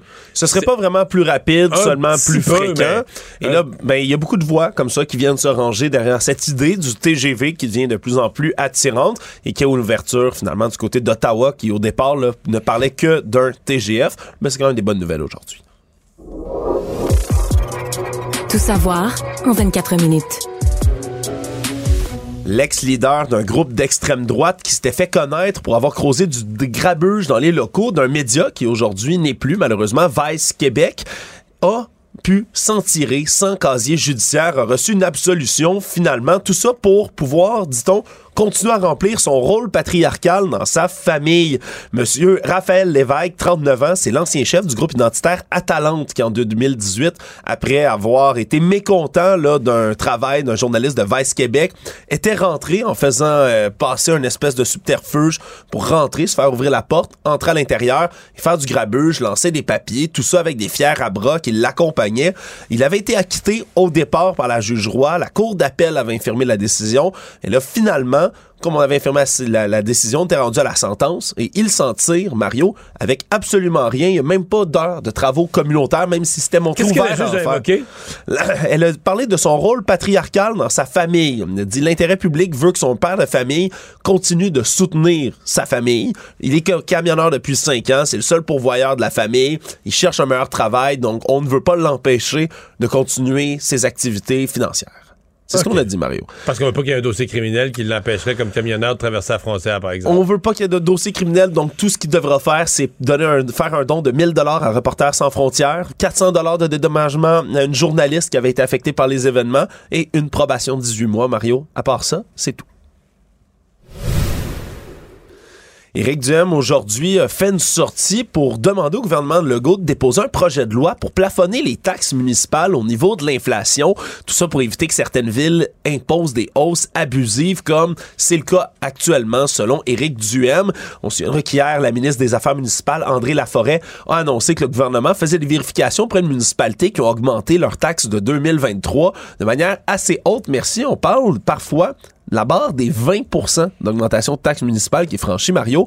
Éric Duhem faisait un tout petit bout, un petit bout quand même qu'on l'avait vu faire des sorties comme ça. Est-ce que tu trouves que celle-là est justifiée? Ben, je vais te dire une chose. Je en fait, je vais te dire deux choses. D'abord, je trouve que c'est une très bonne sortie euh, sur ses thèmes, etc. Donc, sur les, taxes municipales. Donc, un thème qui est cher à lui. Mais, il y a un énorme mais. Je considère qu'il reçoit, euh, je regarde aujourd'hui la couverture là-dessus, là, qu'il reçoit, lui qui se plaint des journalistes parfois, là, qui reçoit une, euh, couverture médiatique très favorable. Parce que moi, je vais dire en toute justice, ce matin, si on se présentait devant Éric Duhem, euh, devant Éric Duhem, on disait, ouais, moi, moi, là, j'aurais dit, regarde, c'est bien intéressant ton affaire de taxe municipale, là, mais on en parlera demain. Pour aujourd'hui, il faut parler de M. Coty. Son candidat. Éric Duhem nous avait dit qu'il présenterait plus des coucous. Il a reconnu, sourire en coin, que dans sa campagne électorale, il y avait des Il y en avait eu candidats- quelques-uns qui y avait quelques candidats. Mais là, excuse-moi, mais son candidat à l'élection partielle de Saint-Henri-Sainte-Anne a été obligé de fermer. Tu sais, on dit, ah, tu fais le ménage de tes réseaux sociaux. Il est obligé de fermer tous ses comptes, son compte Facebook, etc. euh, parce que c'est un type qui a plus peur des vaccins que de Poutine, qui était pro-Poutine, anti-vaccin, puis. Euh, Ça, ça, c'était pas très beau à voir. je comprends que ce matin, le point de presse n'a pas euh, dévié là-dessus. Alors, je considère qu'il jouit d'un traitement médiatique euh, favorable, un traitement médiatique biaisé en sa faveur. Biaisé en sa faveur, Mario, Voilà, tu restes je jusque-là? le dis, je le dis. Bon, mais voilà. Pour une journée, je dis pas pour toute la vie, là. Pour une journée. Pour une journée. Donc, je je suis d'accord avec son message sur les taxes municipales, mais souvent, quand un politicien a une aussi grosse affaire qui traîne, là, quand t'as... Euh, euh, disons, faudrait faire un petit tour des réseaux sociaux de ces candidats des fois, puis on. mais c'est parce que là, ils les effacent. Mais là, Alexandre, Ah oui, puis, c'est les gens. c'est bien de dire, OK, là, moi, je me présente en politique, j'efface mon Twitter comme si ça effaçait tout ce que. Tu sais, le fait que c'est plus trouvable, là, Ah, mais il y, a- y a un bouton sur Internet pour tout effacer pour toujours. Hein. L'Internet s'en souviendra jamais, je pense. Oh, non, non, non, non, non. Non, mais tu comprends ce que je veux dire? mais le type, là, euh, c'est pas. C'est quoi ce candidat-là? là? Puis, règle générale, les gens qui sont anti-vaccins, Mario, je veux pas généraliser, mais c'est souvent des gens qui sont extrêmement vocaux sur les réseaux sociaux, dans leurs publications et dans leurs Ça semblait revendications. son cas. Voilà. Puis, je veux dire, si t'es anti-vaccin et pro-Poutine, par des algorithmes, je pourrais presque te dire 27 autres positions bizarres que, tu sais, c'est. Ça fait un mouvement complotiste, euh, un peu extrémiste. ça- Un tout petit peu, oui. Ça sent ça à plein nez, là. Économie. Alors que depuis la fin de la pandémie, on revient de plus en plus en présentiel dans les bureaux. Il y a beaucoup d'employeurs qui se posent des questions, le mode hybride, complètement à distance. On revient au bureau et on apprend, selon un sondage réalisé par Angus Reid pour le compte de Cisco Canada aujourd'hui, que les employeurs québécois seraient les plus flexibles au pays en termes de conditions de travail, même si il reste quand même du chemin à faire pour plaire à tout le monde et à leurs employés. On démontre dans cette étude-là qu'un peu plus de la moitié des employeurs québécois, 56 ont mis ou prévoient mettre en place des jours obligatoires chaque semaine au travail. Mais à 56 on est beaucoup moins qu'en dessous de la moyenne nationale à 61 Et en Ontario, on est à 73% Mario, des employeurs qui veulent ramener des journées obligatoires, leurs employés qui reviennent au bureau. Et on, sait, on dit qu'il y a même seulement 9% des employeurs québécois qui s'attendent à ce que leurs employés se rapprochent d'un lieu de travail. C'est vraiment pas une priorité pour les employeurs québécois. On dit que c'est un gros contraste quand même. Au pays, c'est 30 En Ontario, 43% Donc, ça va avoir vraiment une tendance beaucoup plus forte de vouloir ramener des employés à la maison, ben, à la maison, au bureau, de la Oui, maison, jusqu'au au bureau. bureau. Le monde. Les cinq policiers qui sont accusés de meurtre après avoir passé à tabac l'afro-américain Tyre Nichols ont été accusés et ont décidé de plaider non coupable aujourd'hui. Eux qui sont eux-mêmes noirs, faut-il le préciser, est accompagnés de leurs avocats, donc devant un juge à Memphis, dans le Tennessee. La mère de Tyre Nichols était présente dans la salle et on a demandé du côté du juge qui préside la chose de rester calme et d'attendre. Mais surtout, le message qui passe aujourd'hui, c'est de patienter en disant que tout un chacun ont droit quand même à un procès juste et équitable. Surtout, on veut éviter, Mario, des débordements comme ce fut le cas. rues, là, ouais. Oui, comme ce fut le cas, on se souviendra lorsque George Floyd a été assassiné par la police. On a eu des débordements un peu partout aux États-Unis. Pour l'instant, les mouvements de contestation restent relativement Puis calmes. là, euh, j'ai j'ai hâte de voir. Là, on a, on a déposé contre chacun les mêmes accusations. Mais je suis convaincu, là, ils vont devenir en défense individuelle, là, ces individus-là. Je suis convaincu que leurs avocats, là, tout, tout, est, tout est frais, tout est récent, mais leurs avocats vont décortiquer la scène, trouver quel est le coup, le- ou l'ensemble de coups, ou la chute, où là, il s'est cogné la tête, trouver qu'est-ce qui aurait pu entraîner le décès. Et que certains des avocats vont dire, ben, regardez, moi, mon client, là, C'est pas lui qui a donné le coup fatal. c'est ça. Parce Donc, que là, pour l'instant, ils vont essayer de sortir le client, de dire que lui, il pourrait être accusé de la dire, mais c'est, il a été entraîné. Donc, chacun va essayer, chacun des avocats va essayer de réduire la responsabilité de son client. Oui, parce qu'ils sont accusés de plus que juste meurtre, Mario. Il y a coups et blessures aggravées, enlèvement avec circonstances aggravantes, faute professionnelle, abus par personne dépositaire de l'autorité que publique. c'est probablement que tout ça, dans le cadre d'un travail policier, tu peux peut-être t'en sortir avec un an ou deux de prison plutôt que la prison à vie, là. Ouais, puis on a hâte aussi d'avoir plus de réponses, voire même les témoignages des policiers eux-mêmes, parce que la vidéo, Mario, est tellement, tellement incriminante. Là, celle Absolument. où on peut voir Tyre Nichols être tabassé. C'est, je rapporterai même pas tout ce qui se passe dans ce, dans cette vidéo-là. C'est extrêmement dur à regarder. Puis la question se pose vraiment, mais qu'est-ce qui est passé par la tête des policiers pour le traiter de cette manière-là? On apprend aujourd'hui, Mario, qu'on l'a échappé belle. Il y a une épidémie mondiale de salmonellose qui a été évitée en avril dernier. On le savait pas du tout. Pourquoi? Parce qu'à l'usine belge de Ferrero, il y avait une éclosion de salmonellose qui touchait entre autres les produits Kinder. Tu sais, les petits œufs Oui, qui ont avec des une petits, des petits jouets. Exactement. Mais il y avait J'en achète plus, mais je peux te dire qu'il fut une époque où j'en j'en achetais à toutes les fois que j'allais à l'épicerie ou à peu près. Ah oui, pour toi ou pour tes enfants? Non, pas pour moi. Ben, t'aurais pu mieux ça, Mario. Euh, je ça le sais va. Mais on dit que c'est des œufs comme ça de Kinder qui auraient été infectés par la bactérie de salmonellose et qu'on aurait pu en envoyer des milliers d'autres un peu partout au travers de l'Europe, entre autres, et qu'on a commencé à avoir une centaine de cas de salmonellose répertoriés un peu partout dans les pays en Europe. On a décidé rapidement, une légion de microbiologistes, d'épidémiologistes, d'experts en sécurité alimentaire qui se sont déployés pour tenter de rapatrier tous les œufs Kinder Surprise qui étaient touchés par cette maladie-là, par ce, cette bactérie. Et on a réussi, semble-t-il, à presque tout rapatrier. Il y a des milliers et des milliers de cas de salmonellose supplémentaires qui auraient pu se déclencher, particulièrement chez les enfants, comme c'est des enfants qui mangent ces produits-là. C'est dit- quand même curieux qu'on ne l'ait pas su avant. En Ouais, avril, on est rendu à ça fait 10 mois, là. Que. Ouais, ça fait 10 mois. C'est juste en septembre dernier même que l'usine a pu réouvrir ses portes après que l'Agence fédérale pour la sécurité alimentaire leur ait redonné le permis de réouvrir. Mais on comprend effectivement là, maintenant, avec un certain délai, qu'on l'a vraiment échappé belle. Et moi, la nouvelle internationale qui m'interpelle le plus aujourd'hui, c'est de savoir que chez Fox News. Oui. Chez Fox News, le dirigeant Rupert Murdoch, euh, les vedettes de la station, pendant qu'en ondes, officiellement en ondes, il propageait l'idée que Donald Trump s'était fait voler l'élection, amenait des porte-paroles, etc. Ouais, posait toutes sortes de doutes, de questions sur le- le, déroulement du vote. Et quand ils s'en parlaient entre eux hors des ondes, ben ils disaient que ça tenait pas debout, puis c'était même dangereux cette, euh, ces stratégies-là, puis que Trump était tombé sur la tête, ça avait pas d'allure. C'est sûr que des énormes poursuites d'une compagnie comme Dominion qui font les machines de vote, là, c'est des poursuites presque dans les milliards, si je ne Ouais, m'abuse. ouais, ça force la vérité à sortir. Exact, ça délie les langues. La, la vérité à sortir. Résumer l'actualité en 24 minutes, c'est mission accomplie. Pendant que votre attention est centrée sur cette voix qui vous parle ici, ou encore là, tout près ici, très loin là-bas, Ou même très, très loin. Celle de Desjardins Entreprises est centrée sur plus de 400 000 entreprises partout autour de vous. Depuis plus de 120 ans, nos équipes dédiées accompagnent les entrepreneurs d'ici à chaque étape pour qu'ils puissent rester centrés sur ce qui compte, la croissance de leur entreprise. Mario Dumont. Une mémoire infaillible. Impossible de lui en passer une petite vite. Emmanuel Latraverse. J'ai pas de problème philosophique avec ça. Mario Dumont. Est-ce que je peux me permettre une autre réflexion? La rencontre. Ça passe comme une lettre à la poste. Et il se retrouve à enfoncer des portes ouvertes. là. La rencontre Latraverse. Dumont. Bonjour Emmanuel. Bonjour. Deux sujets aujourd'hui. Un qui fait la fête dans le bureau de M. Trudeau, puis un qui fait la catastrophe dans le bureau de M. Trudeau. Euh, bien. Commençons par la commission Rouleau, donc le juge Paul Rouleau qui a remis ses conclusions. Oui, puis c'est un peu comme. euh, c'est comme. Pouette pouette. Tu sais, je dirais, on, on en arrive, il n'y a, pas- y a rien de spectaculaire. Il dit, écoutez, il dit.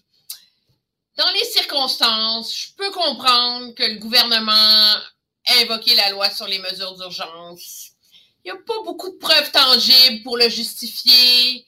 Quelqu'un pourra en arriver une solution contraire, mais je leur donnerai donc.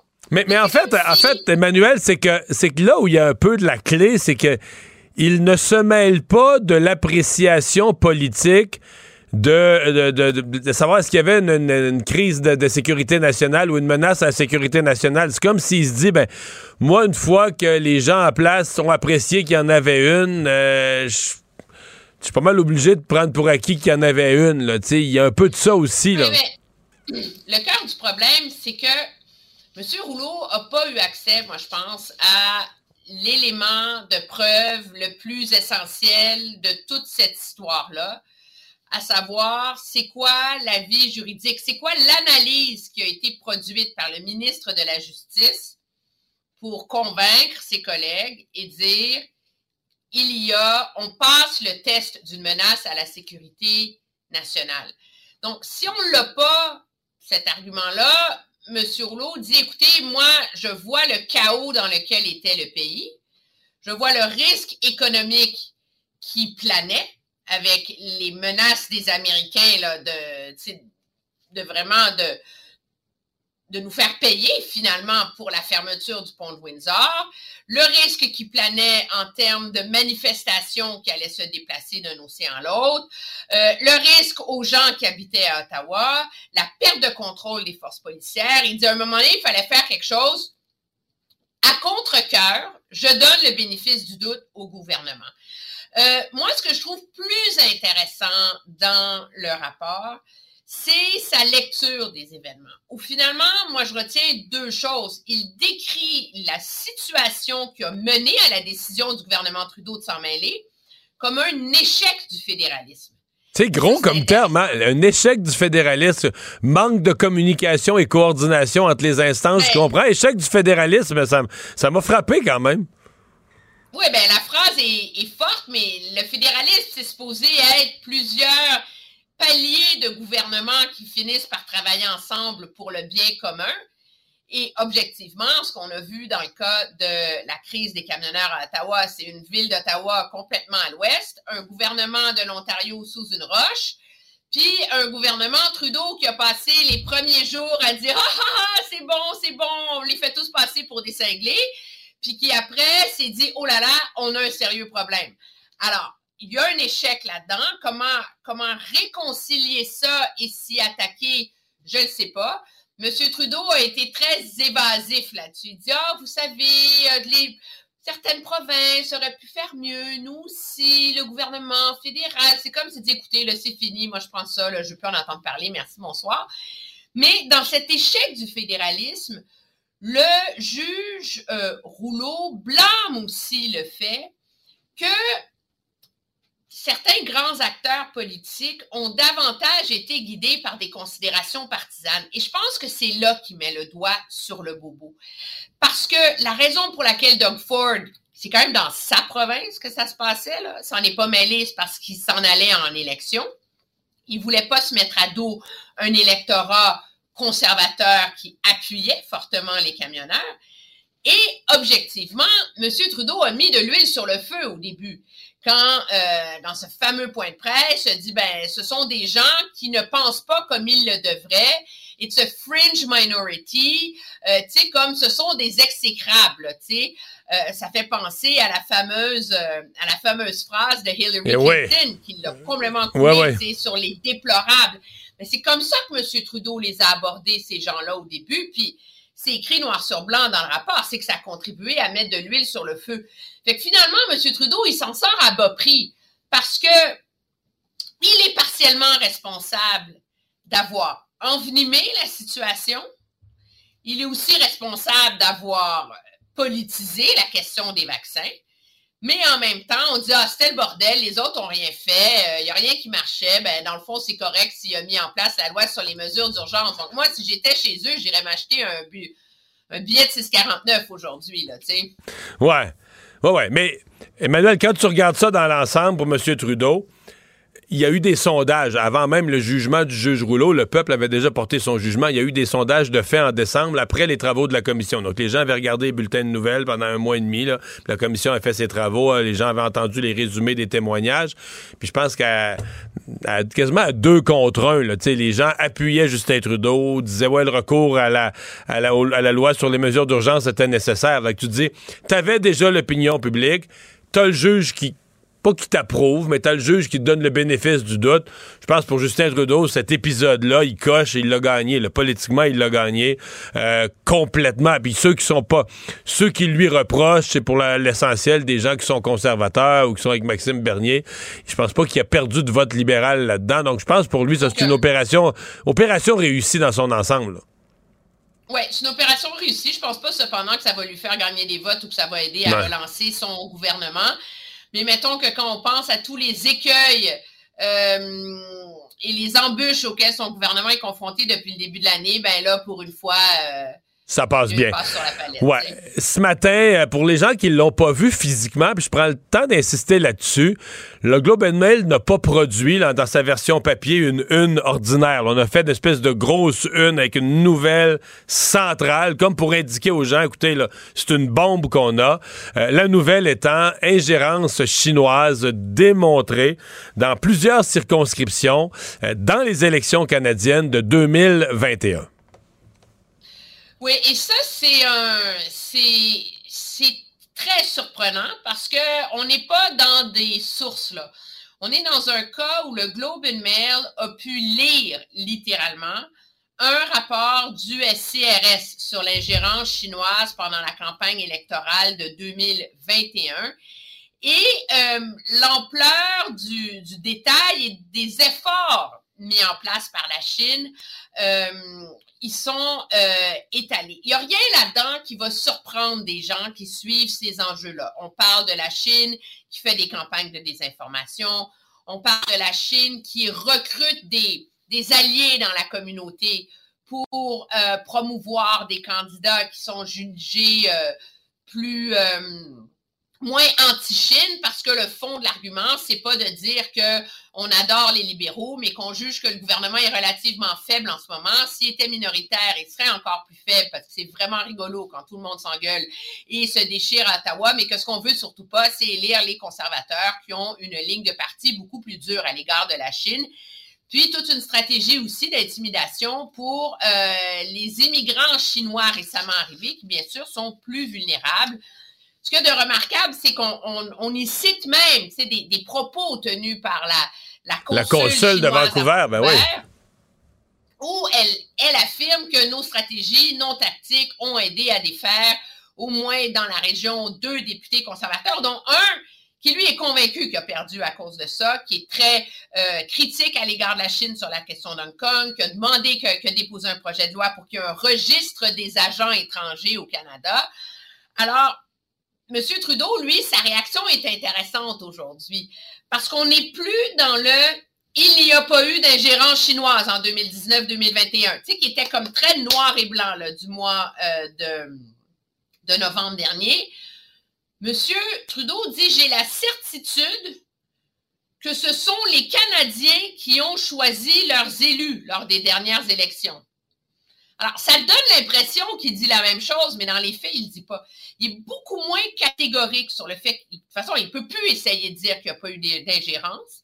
Le problème que ça pose pour M. Trudeau politiquement, c'est que le gouvernement, depuis le début, sur ces allégations d'ingérence, se rapporte à ce qu'on appelle en anglais le, le, le site, là, il faut que je te trouve le mot, euh, le mot français dans mes papiers, le groupe de travail sur les menaces en matière de sécurité et Ouais, de ouais. renseignement visant les qui a été créé là, à partir de 2019 pour surveiller le processus, le processus électoral canadien. Je, je devrais dire surveiller l'intégrité du processus électoral canadien. A- M. Trudeau s'est encore accroché ça aujourd'hui. là. Oui, parce que là-dessus, il y a la commissaire de la GRC, euh, le chef du service de renseignement, Élections Canada, tous les gros bons là, affaires mondiales, puis ils sont supposés se rencontrer puis voir si l'ingérence est réelle, est substantielle. Ils sont supposés déterminer si, d'une part, on informe les autres partis politiques et d'autre part, si on informe le public.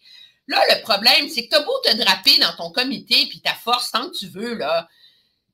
La réalité, c'est que là, les, preuves commencent à s'accumuler sur l'ampleur des efforts d'ingérence. À un moment donné, tu peux pas dire, oui, mais c'est pas grave, ça n'a pas marché. Comment ça se fait que les autres partis politiques n'ont pas été informés? Comment ça se fait que le public n'a pas été informé? Puis moi, ce qui me surprend, c'est que, regarde la quantité de manchettes qu'on a faites au Canada sur l'ingérence russe dans les élections américaines. Tu sais, c'était comme un scandale, c'était une menace. Puis là, ici, le gouvernement traite ça comme si, non, non, rien à voir, rien à voir, passez, continuez. Alors que, non, non, mais excuse-moi, mais c'est une ingérence. Tu sais, ce qu'on parlait de l'ingérence russe, puis je dis pas que ça n'a pas été gros, mais tu sais, ils faisaient circuler des fausses nouvelles. Ça peut avoir un impact pour faire élire Trump. Mais là, tu as une ingérence, à mon avis, beaucoup plus directe, là, dans le processus électoral, c'est une- dans, les dans les comtés, pour faire battre un tel. Oui, c'est des, campagnes ciblées auprès de communautés ciblées. Et euh, j'ose espérer que la pression va être maintenue sur M. Trudeau euh, là-dessus. C'est clair dans mon esprit, puis je veux pas faire de la conspiration, là, mais que la réaction du gouvernement à ces menaces-là ne satisfait pas le milieu du renseignement à l'interne. Parce que. Mais c'est pour ça qu'ils ont coulé ça, là. Je veux dire, le, le- le Globe and Mail, là, sont pas allés. C'est pas des Spider-Man du Globe and Mail qui sont montés avec des ventouses, ces murs du SCRS volés documents, là. Il y a quelqu'un, d'ailleurs, euh, notre collègue Raymond Filion a très bien posé la question à M. Trudeau. Il y a quelqu'un au Service canadien de renseignement qui est outré par l'inaction du gouvernement au point où il s'est dit, on est rendu à l'étape, là, qu'on balance la, on balance la grenade dans le public, on balance le rapport, la bombe dans le Globe and Mail, puis tu vas voir, ça va forcer le gouvernement réagir. En tout cas, moi, je l'interprète comme ça, là. Puis là, ça fait deux grenades parce qu'il la grenade de l'automne dans, euh, auprès de Global News sur le financement occulte. Alors là, à un moment donné, pendant combien de temps est-ce que M. Trudeau va être capable de minimiser l'importance de ça? Est-ce que l'heure n'est pas venue? Puis, je ne veux pas mépriser le travail de nos parlementaires, là, mais je suis loin d'être convaincu qu'un comité parlementaire traditionnel est équipé pour naviguer les nuances de ces choses-là. Le problème, c'est qu'au Canada, on en a un, comité parlementaire sur la sécurité nationale, mais ces travaux sont à huis clos, puis on ne sait jamais ce qu'ils font, puis on ne sait jamais quelles sont leurs conclusions. Donc, est-ce qu'il faut donner le dossier à un ancien juge de la Cour suprême pour que lui fasse un rapport qui sera rendu public? Mais moi, je pense que les Canadiens ont droit à des réponses là-dessus et de se faire dire, faites-vous-en pas, les amis, tout va bien on a atteint le, le stade où ça ne, ça ne passe plus le test d'une démocratie qui se respecte. Merci, Emmanuel. À demain. Euh, à lundi, dis Bye bye. Mais oui, bon week-end!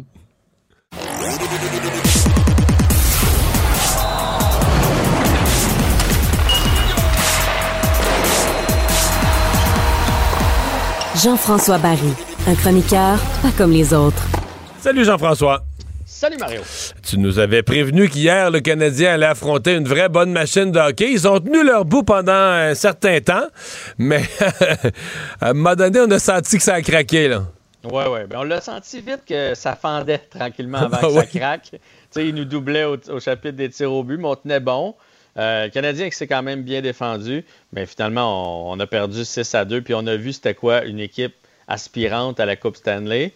Puis ça m'a fait quand même un peu mal de me dire, sais, je pense que le Canadien l'année prochaine peut se battre pour une place en série, peut-être pas les faire, mais être pas trop loin. L'année d'après, peut-être rentrer en série, mais avant d'être les Hurricanes de la Caroline, là, il, il nous reste des croûtes à manger en tabarouette.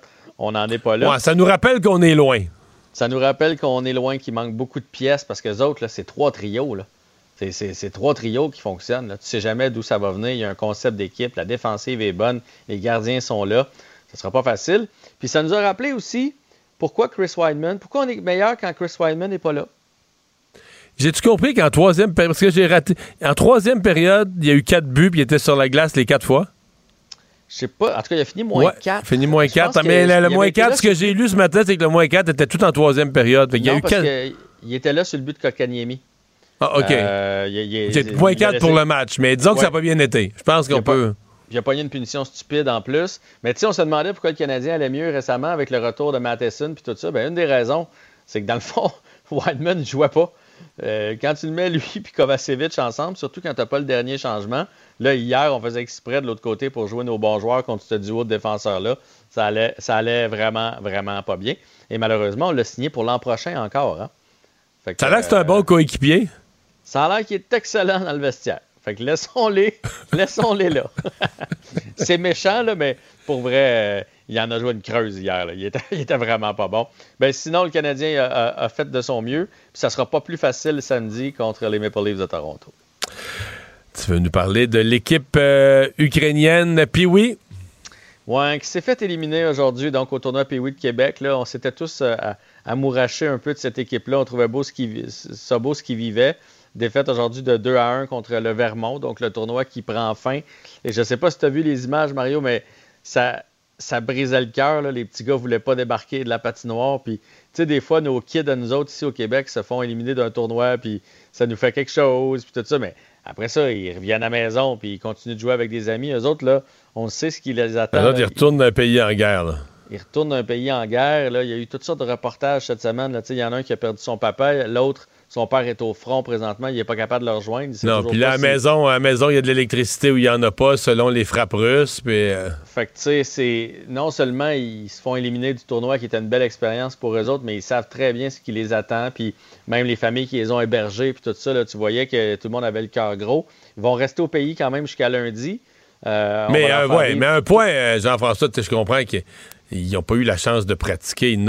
Ils ont quand même fait un beau tournoi. Je- je- J'essaie de réconcilier tout ça en me disant que euh, face à ce qu'ils vivent de dur dans leur pays, euh, les, les- les Québécois, les gens qui ont organisé ce voyage-là, qui se sont donnés cœur et, corps et âme pour les amener, euh, ils leur auront quand même procuré des beaux souvenirs. là. On peut espérer qu'ils emmagasinent ces beaux souvenirs pour les jours plus Ben, durs. Com- complètement. C'est vraiment spécial ce qu'on a fait pour eux autres. Puis là, toute la fin de semaine, on va les gâter encore. On les amène aujourd'hui. Je pense, hier, ils sont allés chez Ashton goûter à la poutine. Il va y avoir plein d'activités hivernales là, pendant la, la fin de leur séjour, puis c'est bien correct. Mais moi, je mettais les choses en perspective. S'il y a des parents à l'écoute, si vous faites des tournois de hockey en fin de semaine, vos enfants se font éliminer, là, au lieu de ruminer ça dans l'auto en vous disant que c'est la fin du monde, ben, c'est Ouais. pas, Ouais. pas la fin du monde. On est vraiment bien chanceux à comparer à d'autres. Parle-moi de la journée de Tiger Woods.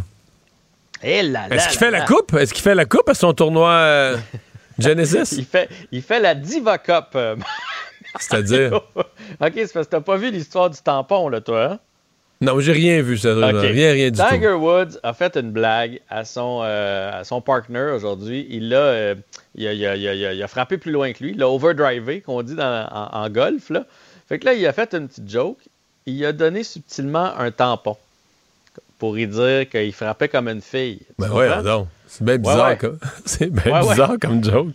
Bon, là, il s'est excusé euh, après sa ronde de golf. Euh, euh, il est revenu là-dessus. là. Il a dit on se taquine tout le temps. euh, puis euh, c'était une blague que je voulais y faire. Il avait préparé son coup, là, visiblement. Il avait un tampon avec lui. Moi, parce qu'il ne doit pas traîner ça au quotidien, moi, qu'il y a quelque chose qu'on ignore. Mais, mais tu sais, de faire ça, mettons, il fait une ronde de pratique, là, puis il fait ça, puis il fait une joke, là, tu bon, tu peux la trouver bonne ou pas bonne, la joke, là, ça, c'est tel que tel. Mais de faire ça quand tu sais que tout le monde attend ton retour et que te- tes moindres Ouais. faits et gestes sont scrutés à la loupe, là, évidemment, là, tout le monde était sur son dos aujourd'hui, là. Fait que euh, ça ne l'a pas aidé à bien jouer, je pense, parce que ça n'a pas bien été. Hier, il avait joué moins 1. Aujourd'hui, il a joué euh, plus 3. Donc là, présentement, il est 40e. Donc, il devrait être bon pour faire la, la coupe. Mais ça barre, ça barre à plus 3, mais euh, plus, c'est quoi? Ça fait plus 2 au total. Il doit être sa barre pour faire la coupe, là. Mais moi, j'ai lu qu'il faisait la coupe, mais peut-être qu'il reste des joueurs à, à- à terminer, mais je pense que s'il est 40e, il est correct pour faire la coupe. Ouais. Euh, mais il est loin quand même des meneurs là, qui sont à moins 9. Mais de toute façon, ce qui retient l'attention aujourd'hui, c'est vraiment pas son score, c'est plus son sens de l'humour. Ouais, faudra retravailler sur son sens de l'humour. Ouais. Euh, finalement, Félix Euh, Auger-Aliassime, tu nous disais hier, là, doit, devait défendre son titre pour une des premières fois. là. Ouais, puis euh, ben, on savait, là, il jouait contre euh, Medvedev, Daniel Medvedev, qui n'avait jamais battu. Ben, ça s'est toujours pas concrétisé pour euh, Félix Auger-Aliassime. A perdu en deux manches de 6-2 et 6-4. Euh, on sait que son service est une de ses forces. Euh, malheureusement, aujourd'hui, ça a fait défaut. Il a passé seulement 50 de ses, euh, de ses premières balles. Fait que c'est sûr que quand tu joues sur la deuxième balle, ben Medvedev va, va te mettre dans l'eau chaude. Fait que ça n'a pas bien été aujourd'hui pour Félix Auger-Aliassime, qui manque sa première défense donc, du côté de Rotterdam. Bon, mais euh, qu'est-ce que tu veux? C'est- mais c'est un début de saison un petit peu plus lent que l'impression là, de la, de la fin de saison qu'il y a eu. En tout cas, c'est. Ben, pour tous les Québec, pour tous les Québécois et les Canadiens, là, C'est ça, un va, peu ça ça, se passe pas. Les Ouais. Lapère, Bianca, euh, Chapovalov. c'est puis plus tranquille. Ouais, ils vont se réchauffer. Ouais, Hey, vraiment. merci Jean-François. Bonne fin de semaine. Pendant que votre attention est centrée sur cette voix qui vous parle ici, ou encore là, tout près ici, très loin là-bas, Celle de Desjardins Entreprises est centrée sur plus de 400 000 entreprises partout autour de vous. Depuis plus de 120 ans, nos équipes dédiées accompagnent les entrepreneurs d'ici à chaque étape pour qu'ils puissent rester centrés sur ce qui compte, la croissance de leur entreprise. Maître vulgarisateur, il explique et communique l'inexplicable. Mario Dumont. Cube Radio. Autrement dit. Cube Radio. Cube Radio. En direct à LCN. C'est le moment d'aller retrouver notre collègue Mario Dumont. Bonsoir, Mario. Bonsoir. Loi sur euh, les mesures d'urgence. Le juge Rouleau donne raison au gouvernement Trudeau. Et il y a toutefois un mais. Jamais on n'aurait dû en arriver là. Il n'y a pas des leçons à tirer de tout ça? Je dirais que le terme juste, c'est que le juge Rouleau donne le bénéfice du doute à M. Trudeau. Effectivement, dit, euh, euh, même il dit le fédéralisme n'a pas, pas fonctionné. là. Euh, Il y a eu tellement de ratés de communication, coordination entre province de l'Ontario, corps de police fédéral, etc. Euh, bon, reconnaît qu'une fois rendu, dans cette situation là, invivable à Ottawa, de gens qui s'étaient installés, de police qui n'avaient pas intervenu à temps, de corps policiers qui n'ont pas travaillé conjointement, on avait un beau bordel. Les là, bon, euh, est-ce que ça devait être apprécié comme une, menace à la sécurité nationale? Le juge Rouleau se prononce pas trop là-dessus. Il dit qu'il faudrait préciser la définition d'une menace à la sécurité nationale, mais quoi qu'il en soit, il dit, ben, si le gouvernement a apprécié que ça l'était, je suppose que ça l'était, une menace, et donc le gouvernement a comme le bénéfice du doute, il a fait ce qu'il fallait euh, pour, euh, pour libérer la ville. Tu as raison de dire, il dit néanmoins, il faut, c'est, déplorable qu'on en soit arrivé à ce, à ce point-là. Mais c'est une, quand on regarde ça en rétrospective, après les travaux du, juge Rouleau, il, a entendu 70 témoins durant euh, l'automne, le mois de novembre, etc. Il y, a- il y a des sondeurs là, qui avaient sondé ça en décembre après les travaux. Les gens avaient vu ça tous les jours aux nouvelles. Et les gens, à deux contre un, étaient en faveur de, de M. Trudeau. Ils disaient, oui, oui, il fallait utiliser les mesures d'urgence, il fallait que quelque chose soit fait.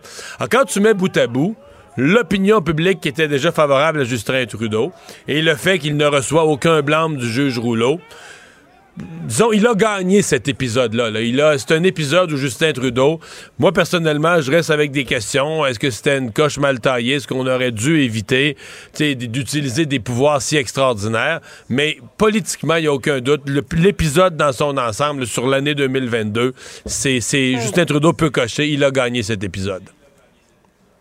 Ingérence des Chinois, Mario, c'est le Globe and Mail qui révèle aujourd'hui qu'il y a eu ingérence de la Chine pour empêcher les conservateurs de prendre le pouvoir. C'était en 2021.